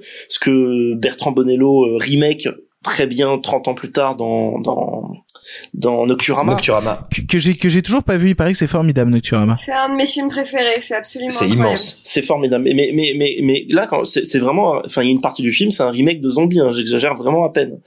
Et, euh, et, et donc voilà. Et, moi j'ai il y a, y a un côté voilà très plaisant de voir où est-ce que le film de zombie a commencé On se dit ok c'est là. Il y a eu d'autres films de zombies qui ont été faits avant. Il y a aussi eu bah, du coup un autre Romero, La Nuit des Morts Vivants. Mais on sent que c'est là que le film de zombies commence. Et pour une raison X ou Y, j'ai voulu voir ou revoir des films de zombies euh, là récemment. Donc par exemple après avoir vu Zombie, j'ai revu euh, le remake de Snyder donc euh, qui s'appelle euh, l'armée des morts. euh, l'armée des morts que je n'avais pas vu depuis ma prime adolescence qui est un film qui est le contraire même Dans les années 20, du coup, à peu près? exactement. Qui est un film qui est le contraire même du film de Romero. C'est-à-dire que le film de Romero qui est un film pour caricaturer, on va dire, c'est un film très gaucho, très méfiant sur la société de consommation, très très alarmiste, très violent psychologiquement parlant. Le film de Snyder, c'est un truc totalement premier degré, qui a une fascination pour les armes, pour la mise à mort. Euh, c'est un film, ouais, c'est c'est un film vraiment de gros cinéaste droitard. Et pour ça, j'aime beaucoup le film, pour ça, son côté complètement contradictoire. Et donc voilà, ça m'a fait terriblement plaisir de voir Zombie, même si de l'autre côté les failles paraissent très évidentes. C'est un film qui est parfois un peu pauvrement réalisé. C'est un, c'est pas toujours. Il essaye de faire beaucoup de figures de style en termes de montage. Ça marche pas toujours. Ça joue très mal. Euh, mais mais il y a un côté incroyablement satisfaisant. Et en fait, on, on, voit que Romero, euh, qui, qui évidemment c'est un peu le drame de sa carrière, c'est très vite retrouvé coincé dans le film de zombie ou le film de cinglé, etc. Euh, à tel point qu'il a fait très peu d'autres films. Il y en a eu d'autres, euh, euh, notamment Night Riders, euh, qui je crois est ressorti récemment en version restaurée. Je crois que ça s'appelle comme ça. Oui, Night Riders. Night Riders. Il y a aussi Martin dans les films différents qui est assez intéressant. Et ah, Martin, oui, tout à fait. C'est si chouette, Martin. et, et, et, et qui est quelqu'un bon à, à part voilà à part les films qu'on vient de citer peut-être un ou deux autres qui a été quand même condamné à faire plus ou moins toujours du remake de films de zombies donc j'ai découvert dans la foulée euh, la, la nuit des fous vivants alors là euh, donc The Crazies en français que vous connaissez peut-être parce qu'il y avait eu un remake une dizaine d'années avec Timothy Olyphant Bah, j'ai Euh, vu euh, que le remake personnellement Euh, que j'avais qu'est-ce qui est devenu Timothy Olyphant ça sera l'objet d'un prochain épisode Mais attendez, euh, Non, il est dans Santa Clarita Diet et il a joué dans Once Upon a Time in Hollywood. Ah oui, bien Et sûr, bien sûr, bien Deadwood. sûr. Attendez, et Deadwood. Deadwood, Deadwood, ah oui absolument non, mais Deadwood. D'accord mais Deadwood c'était il y a fort fort longtemps quand même. Et dans Santa Clarita Bah. Once Upon a Time in Hollywood l'année dernière. série. Non, j'avoue que c'est terrible. Quand je pense à Timothy Olyphant, je pense avant tout à Hitman. Et J'ai un peu de mal. Bah, à- pareil, Ah, ouais. le pauvre. Mais après, Et- The Crazies, le remake, euh, dans mon souvenir, alors je l'ai vu il y a longtemps et j'étais vraiment gamin, je devais avoir 15, 15, 16 ans. Et, 2010, le film. Et bah j'avais euh, j'avais 15 ans. Euh, et du coup, ouais, j'en ai un souvenir assez lointain, mais plutôt sympathique, je crois, dans mon souvenir. J'en ai un souvenir pas mauvais. Après, du coup, je voulais voir le film original de Romero parce que pareil, c'est quand même un des trucs dont j'ai toujours su que The Crazies était un remake. euh, donc je me suis dit un jour il faudra bien. Et et donc c'est l'histoire pareil d'une petite bourgade où il y a un virus, sauf que là ça rend pas les gens euh, zombies, ça en fait des des cinglés. Euh, le film de, de, de, de pareil, le film de Romero est hyper intéressant parce qu'il invente un peu tout ce qui fera le film de contagion avec euh, confinement militaire plus tard, des trucs que va complètement pomper euh, euh, Wolfgang Petersen quand il fera alerte. Mais bon, de l'autre côté, c'est un film qui là souffre de son manque de plus-value, c'est-à-dire que les cinglés, qui en plus sont pas particulièrement violents, passé la scène d'ouverture, euh, sont beaucoup moins impressionnants et euh, intéressants que, que que les zombies en fait euh, même si voilà The, Crazy c'est un film qui pareil est totalement nul sur l'écriture des personnes euh, des survivants en fait notamment sur un groupe de rebelles qui ne veut pas se soumettre à la loi martiale donc très mal écrit là-dessus, c'est très bête parce que du coup ils déclenchent une sorte de guerre civile parce qu'ils font pas confiance à l'armée, mais les, les motifs sont vraiment très bêtes. Par contre, tout ce qui est du, du- tout ce qui est du côté des problèmes de, de, de confinement de l'armée qui n'arrive pas à gérer son truc, même si c'est pas toujours écrit de manière très subtile. Évidemment, ça fait écho à des problématiques qu'on a en ce moment, c'est-à-dire les mecs qui sont complètement dépassés de palier en palier euh, par les événements, et, et ça en fait voilà un film qui est euh, très très butoir et, et, et très euh, très foireux. Et du coup, je termine un peu ma trilogie Romero. Après, j'arrête. J'ai non, j'en ai profité pour voir euh, Land of the Dead, le territoire des morts, qui pour le coup est presque une vraie suite à Zombie Et, et qui est plus récent, lui, non? Et qui est plus récent, ouais, qui a une quinzaine d'années. Et c'est vraiment très très bien pour le Ah, coup. c'est une merveille. T'as vu tout ça et t'as pas eu le temps de voir la Reine des Neiges? Non, mais la Reine des Neiges, c'est un choix. Ni Ferris Bueller, putain. Ou Félix mais, Bueller mais mais non mais mais sur- surtout euh, il y a un truc qui est, qui est pareil. Alors là, c'est comme d'habitude, les survivants, certains sont très mal écrits, c'est surtout les méchants et les zombies, parce que pour le coup, c'est un film qui va se passer, donc comme le titre l'indique, dans le territoire des zombies. Donc c'est un vrai film post-apocalyptique, contrairement à la plupart des films de zombies qui se passent pendant en fait l'invasion zombie. Zombi, euh, le film zombie dans le supermarché, c'est pendant l'invasion zombie. Euh, même 28 jours plus tard, c'est pendant l'invasion zombie. Là, euh, c'est après. Donc c'est les zombies ils contrôlent déjà tout. Donc c'est les humains, c'est la résistance des humains. C'est un film vraiment fascinant vraiment toujours très politique, avec évidemment, on va y avoir des méchants très vilains qui vont vouloir remonter une société ultra capitalistique sur ce monde zombifié post-apocalyptique, mais ça en fait une extension fascinante au film original Zombie. Du coup, en fait, j'avais vu d'ailleurs, j'avais vu euh, le, territoire des morts d'abord. Donc ça m'a fait extrêmement plaisir de revenir à l'origine, de voir enfin Zombie, surtout que il y avait eu récemment une rétrospective Romero, j'étais complètement passé à côté. Donc ça m'a fait plaisir d'enfin voir euh, rattraper un peu ce cet alpha et puis finalement euh, l'oméga euh, du film de zombie parce que Romero est décédé est décédé il y, a, il y, a, peu mais a continué à faire des films presque jusqu'à la fin. Donc donc voilà, je recommande aux amateurs de zombies de découvrir Zombie, du coup, euh, qui est un film qui, euh, expression que je déteste, mais je vais l'employer quand même, a mal vieilli à bien des égards, mais qui n'en reste pas moins absolument euh, capital pour comprendre un phénomène de masse dans tous les sens du terme, qui euh, bah, n'a pas fini d'irradier encore le cinéma de genre actuel. Must be destroyed on sight. When there is no more room in hell, the dead will walk the earth. We are down to the line, folks. We are down to the line. Dawn of the Dead. Il reste donc plus qu'un seul film avant de conclure cette émission et c'est le tien Clara. Ton pseudo dans la vie c'est Clara Kane. Alors c'est pas mon pseudo dans la vie absolument mais c'est mon pseudo dans pas mal d'activités. Non c'est son pseudo dans la vie et sur son bureau il y a écrit Maître Clara Kane. Sur les murs de mon cabinet d'avocat il y a marqué euh, Kane Entertainment. mais, mais du coup c'est quel film que tu n'avais pas vu avant cette émission? Alors en fait, déjà, il faut savoir, mais je vous expliquerai après, que Clara Kane, c'est pour Bob Kane, qui est le créateur de Batman. Donc voilà. Euh, ça, ça, va pas, ça va pas plutôt de Kane, le catcher, qui est le frère de l'Undertaker? Ou le personnage de Legacy of Kane ça vient de Candy Kane qui était mon nom de DJ, Candy avec un i et Kane avec un k. Eh oui. Euh, bref. T'as été, t'as été DJ Ouais, j'ai été DJ iPod, ouais. Tu vois, où vraiment, genre, je faisais des, j'étais selecta, comme on dit, où je passais des playlists dans quelques endroits un peu branchés à Paris. On, on en apprend tous les jours. Selecta, ça veut dire quoi Selecta Ça veut dire que tu mixes pas, tu sais pas mixer des disques, tu sais pas te servir d'une platine. Ah. En fait, juste tu fais des tu fais des playlists, tu vois. Ah, parce que pour moi Selecta, c'est des trucs dans le métro qui donnent le coca. hein. Absolument, mais c'est ce qu'on appelle DJ iPod si tu préfères, tu vois. Mais mais, mais en fait, pourquoi est-ce qu'on parle de cinéma dans cette émission? Moi, je veux juste que Clara me raconte euh, l'époque où elle bossait dans des boîtes de nuit parisiennes. C'était avant 10 heures. et, et, et du coup, quel est le film? Et bah du coup, j'avais jamais vu Citizen Kane. Oh là là là là. C'est incroyable. Celui qui a fait le plus gros ou, c'est le seul qui a connu euh, Orson Welles de son vivant, à savoir Marc. Mon ami Orson. Ah putain, Orson Welles dont le dernier film c'est c'est c'est La classe américaine. Transformers. Ah, j'allais dire Transformers, mais oui, ok, la classe américaine. C'est Transformers, techniquement, oui. Bref. Euh, en fait, j'avoue, j'ai un peu triché. C'est moi qui ai suggéré ce thème à Victor parce que euh, la Cinémathèque a repassé Citizen Kane il y a quelques temps et que c'était l'occasion. Donc du coup, j'ai dit à Victor, oh là là, tu te rends compte quelle honte, j'ai jamais vu ce truc-là, si on faisait tous pareil.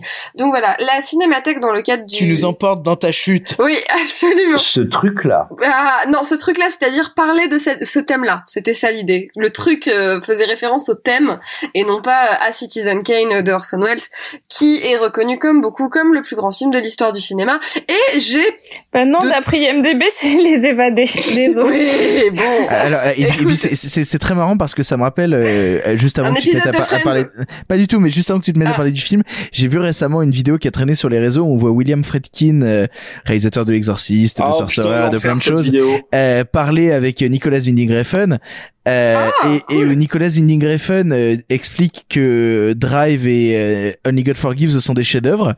Euh, et t'as euh, et t'as euh, William Friedkin qui commence à dire mais mais il y a un médecin dans la salle, il y a un problème là, il est il, il, il est bourré le garçon. Et là t'as Nicolas Winding Refn qui, fait- qui, qui fait si si c'est des chefs-d'œuvre. Il dit Att- attends mais alors c'est quoi pour toi Citizen Kane? Et euh, et et t'as, tu vois Nicolas Winding Refn, c'est un film sympathique, alors que Drive et euh, tu tu vois le mec avoir un ego tellement puissant qu'il trouve ses Mais films ouais, euh, et je pense supérieurs l'a à. dit, il l'a dit vraiment en toute détente. Il était assez, assez persuadé de ce qu'il avançait. Il, a- il a vrillé Euh, le bonhomme, hein. il a vraiment vrillé, Ouais, euh, c'est- sale. c'est pas une excuse si tu veux, c'est comme quand t'as euh, ta pote quand t'as 15 ans qui fait ouais mais moi j'assume. Oui non mais d'accord t'assumes, enfin toujours est-il que si t'assumes de jeter des mines antipersonnelles sur des maternelles c'est dommage tu vois. Simon, Simon, Simon, Simon, avec cette moustache, tu es toi-même l'incarnation du un j'assume. Donc tu ne peux rien dire. Et ben, maintenant tu sais d'où vient cette profonde aigreur qui émane de chacune de mes paroles. Et donc du coup tu as vu Citizen Kane. Citizen Kane que j'ai vu dans des situations absolument fabuleuses puisque donc la Cinémathèque dans le cadre du festival Tout le Ci- toute la mémoire du monde qui est un festival de cinéma restauré montrait une copie toute neuve absolument sublime de Citizen Kane donc vraiment c'était l'occasion à 2000%. Euh, ça parle d'un super milliardaire mania des médias, euh, pas Logan Roy, l'autre, petite référence. Euh, si vous n'avez pas vu Succession, vous avez 15 jours pour faire ça pendant le confinement, c'est absolument fabuleux. Euh, donc c'est l'histoire d'un gigamania des médias euh, qui est un portrait à peine voilé de plein plein de gens qui décèdent et au moment de mourir dans son immense euh, euh, dans son immense maison dit Rosebud. Rosebud et pas monde de merde. Et pas monde de merde. Euh, et donc du coup, c'est l'histoire d'un journaliste qui va aller interroger des gens qui l'ont connu pour essayer de déjà de retracer le parcours de sa vie et de comprendre pourquoi est-ce qu'il a dit Rosebud. Je vous dirai pas la fin, même si tout le monde l'a déjà dit, mais si jamais vous avez réussi à y échapper, ça vous ferait une jolie surprise. Et donc en gros, on se rend compte que ce mec-là était pas très sympa. Le portrait est pas mal dressé euh, par le biais de son activité professionnelle et par le biais des deux femmes qui ont été ses épouses et qui en font un portrait euh, euh, pas très chouette. Donc voilà, l'histoire est au demeurant très très simple. Alors pourquoi est-ce que le film euh, est considéré comme euh, un hyper mastodonte à ce point? Est-ce que vous avez quelque chose à en dire ou est-ce que j'enchaîne? Bah parce qu'il a il a amené plein de choses qui sont encore présentes euh, dans le cinéma, plein de manières de réaliser, plein de Absolument. techniques, plein de choses comme ça et surtout il l'a fait à, à un âge assez assez jeune il avait, le bonhomme. il avait 25 ans. Orson Welles en fait est un mec qui vient du théâtre et au moment où on lui propose ça, il a 25 ans et tu Quel vois, il y, a, il y a deux ans, on a tous été sur le cul parce qu'un très jeune réalisateur a fait un film absolument incroyable, un mec qui avait 29 ans, qui a fait un film qui s'appelle Hérédité, qui s'appelle Harry Esther et on était tous genre quoi?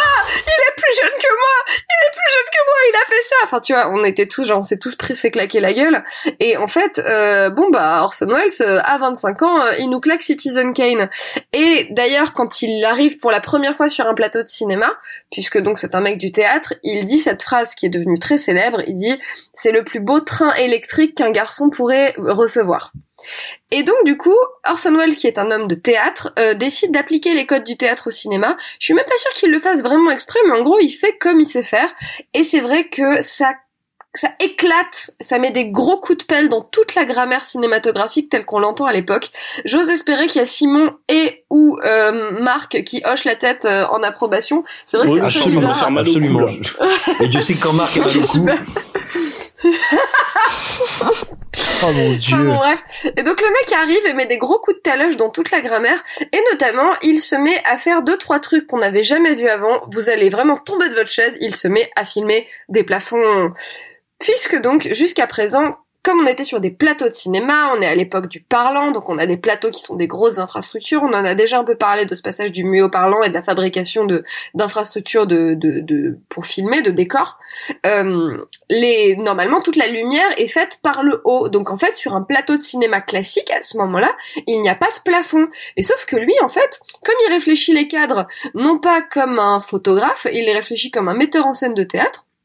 Du coup, lui, il fait des plans en contre-plongée qui filment le plafond. Donc, ça a l'air hyper anodin comme ça, mais Citizen Kane, c'est quasiment le premier film de l'histoire du cinéma où on voit des plafonds et où donc il a fallu avoir des idées sur comment continuer à avoir la lumière qui vient soit d'en haut, soit d'ailleurs, tout en pouvant filmer des plans, euh, des, des, des plans en contre-plongée. C'est aussi un des premiers cinéastes qui fait bouger la caméra. C'est-à-dire que vous trouverez 2000 vidéos sur YouTube qui vous comparent des films de cette période-là, où Orson Welles, encore une fois, comme il a une vision de metteur en scène de cinéma, fait voyager sa caméra dans le décor et où les mouvements de caméra sont signifiants avec ce qu'il raconte, là où à cette époque-là, nous avons principalement des films plan fixe. Et enfin, c'est quelqu'un qui fait, alors j'ai plus le mot, mais qui fait une, qui a une façon de, de travailler la netteté de l'image, qui fait que on voit avec la même netteté tous les plans de l'image qui est encore quelque chose qui vient du qui vient du qui vient d'une réflexion de metteur en scène de théâtre et qui en fait lui permet de faire euh, des images hyper signifiantes en mettant donc sur le même plan de netteté quelque chose qui est tout au fond du décor pour nous signifier que c'est très important et quelque chose qui est beaucoup plus proche de nous. Ça donne lieu à des plans complètement dingos euh, où d'abord il filme le petit garçon dans la neige euh, en train de s'amuser et puis après du coup il recule et on traverse enfin on recule d'une fenêtre et où donc du coup on se rend compte qu'il y a un contrat qui va être signé et qui concerne ce petit garçon sans jamais nous le dire. Mais juste en nous ayant montré ce petit garçon et en le gardant très net à l'image, on comprend que le contrat qui est signé par les adultes qui sont dans la pièce, en fait, concerne ce petit garçon en train de jouer dans la neige dehors. Je sais pas si ce que je dis est très radiophonique, mais non, mais on, on arrive à suivre quand même. hein. Peut-être un, un truc, un terme qu'auront entendu peut-être ceux qui nous écoutent déjà.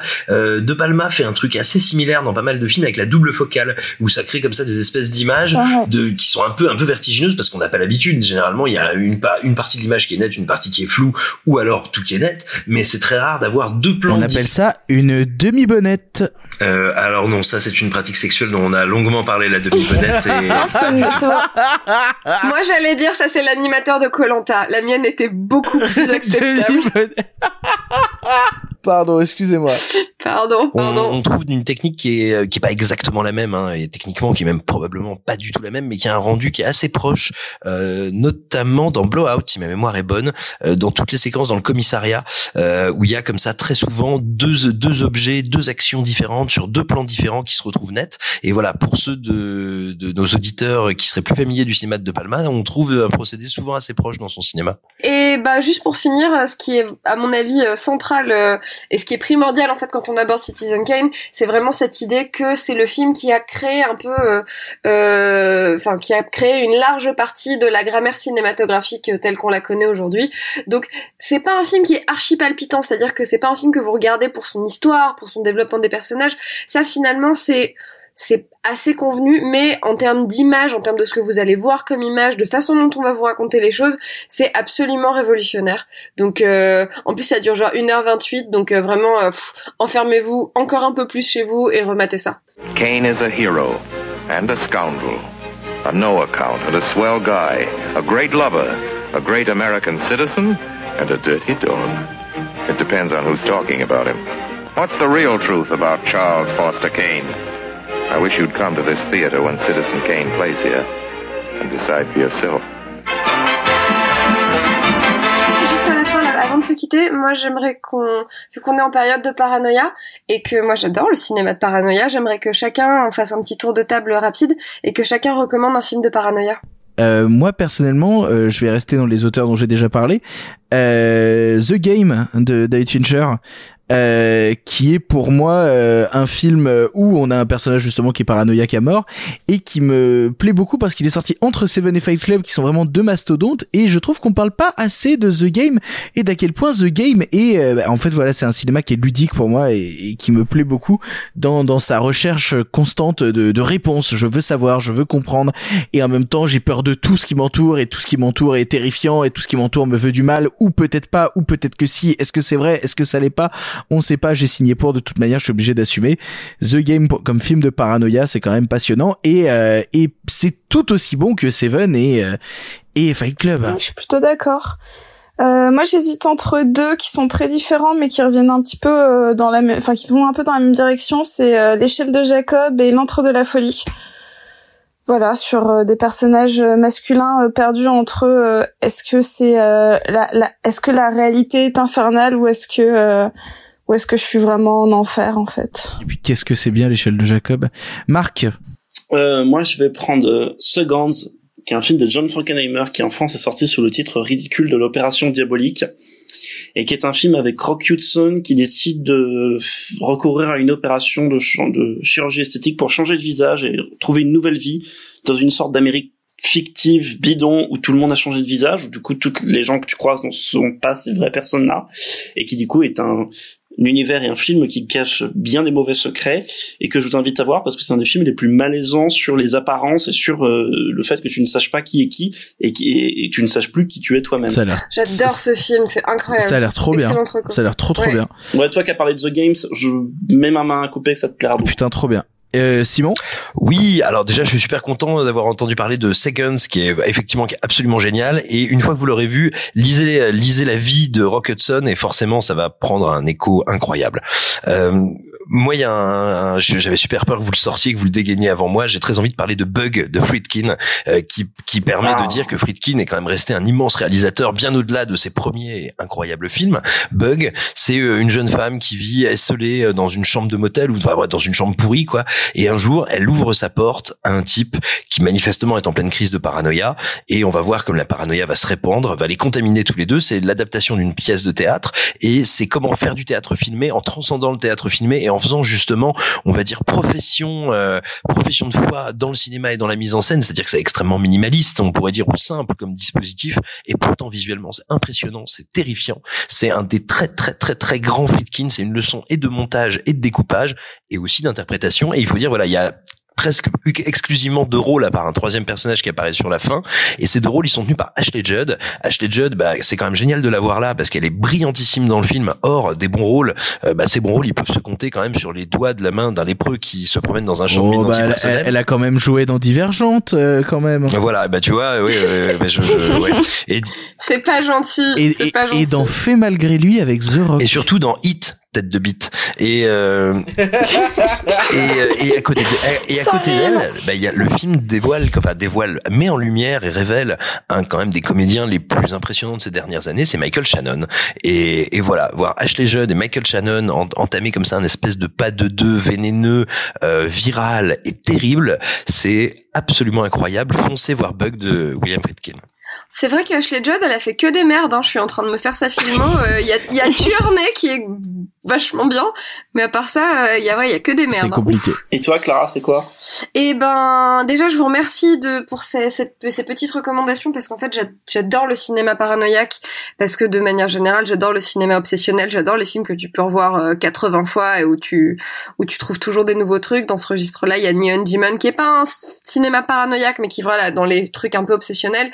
Et en fait, la raison pour laquelle je vous ai posé la question, c'est parce que hier soir, j'ai revu Under the Silver Lake. euh, qui, qui, qui vraiment me claque la gueule à chaque fois. Qui est formidable. Et qui est l'his- qui est absolument Incroyable. incroyable. qui est le troisième film d'un mec dont j'ai oublié le nom euh, et qui et qui et qui vient après euh, It Follows. David, David Robert Mitchell. Ouais, j'allais l'appeler David Cameron Mitchell, mais qui- c'en est un et, autre. et- et alors, euh, je veux pas euh, euh, faire encore Victor connaît des gens, mais il est tellement gentil, David Robert Mitchell. Euh, c'est vraiment une crème infinie. J'ai eu le- la chance de présenter euh, euh, quand il est venu à Paris la projection qu'il a fait de Under the Silver Lake pour une euh, ciné-expérience euh, Ouais. et de manger au resto avec lui et tout. Et c'est euh, c'est incroyable que d'une personne aussi gentille sortent des choses aussi bizarres, quoi. Ah non, vraiment. Absolument. C'est c'est un film, c'est un film dans un film dans un film dans un film avec des films dedans. Euh, c'est un c'est Andrew Garfield qui dans le Los Angeles actuel, mais filmé comme un film noir, euh, fait une enquête pour retrouver une fille qui l'obsède mais qui a disparu mystérieusement et le tout avec euh, euh, des sociétés secrètes, un tueur de chiens, euh, des milliardaires et et, et des teufs sur des et des teufs dans des cimetières. Enfin c'est c'est franchement un des meilleurs trucs que ce qui me permet d'ailleurs de dire que le groupe euh, qui est euh, Jesus and the Devil, euh, je, je sais plus comment s'appelle le groupe. Euh, C'est Jesus and the Dracula's Bride. Un truc voilà, comme ça. exactement. Et, And the Bride of Dracula. et ben en fait euh, cache un vrai groupe de musique euh, assez méconnu euh, en France, mais qui est mon groupe de musique préféré de tous les temps, à savoir euh, Silverson Pickup. Et voilà, donc si vous ne connaissez pas le groupe de musique Silverson Pickup, c'est très peu connu en France. Euh, c'est bien qu'ils ont fait que deux dates en France dans toute leur carrière en 15 ans et que j'étais deux fois au premier rang. Euh, Oh. Voilà, non, c'est vraiment formidable Silverson Pickup et les ben, entendre il dans y le a film. deux ou euh, trois morceaux. Il y a deux ou trois morceaux d'eux dans le film qui sont euh, tous euh, absolument fabuleux. Ils sont incroyables. Ouais, et c'est un des meilleurs rôles de, de Riley Keough, donc qui est la, la fille du King. Et euh, voilà, le, le film, le film défonce. Donc voyez-le. je pense qu'en en, en temps de confinement et d'inquiétude d'habitude, c'est absolument parfait pour aller un peu plus mal. Et bah si avec tout ça vous savez pas quoi faire en confinement, je ne sais pas quoi vous dire de plus. Merci beaucoup à tous euh, d'avoir fait cette émission un peu spéciale, un peu étrange. Je ne sais pas comment elle va rendre au final pour les oreilles des auditeurs. En tout cas, moi ça me faisait plaisir de, de vous avoir un peu avec moi, même si euh, nous sommes nous sommes un peu loin euh, et, et distants. Euh, la, la table aujourd'hui manquait de, de saucissons et de bière, mais euh, l'amour fonctionne aussi par internet. Euh, merci. A toute une industrie basée là-dessus. Exactement. Merci beaucoup Clara d'avoir participé à ça. Merci Victor. Merci Marc. Merci. Merci à toi Simon. Niquez-vous. Et, et merci beaucoup Sophie. Merci. On se retrouve dans deux semaines pour vous parler encore une fois de cinéma. J'ai l'idée d'une petite émission qui conviendra encore une fois parfaitement au confinement que nous sommes en train de vivre. C'était euh, c'était Pardon le cinéma sur euh, Radio Confinement. Euh, on se retrouve dans deux semaines. Des grosses bises à vous. Salut. Arrêtez, j'en suis fini.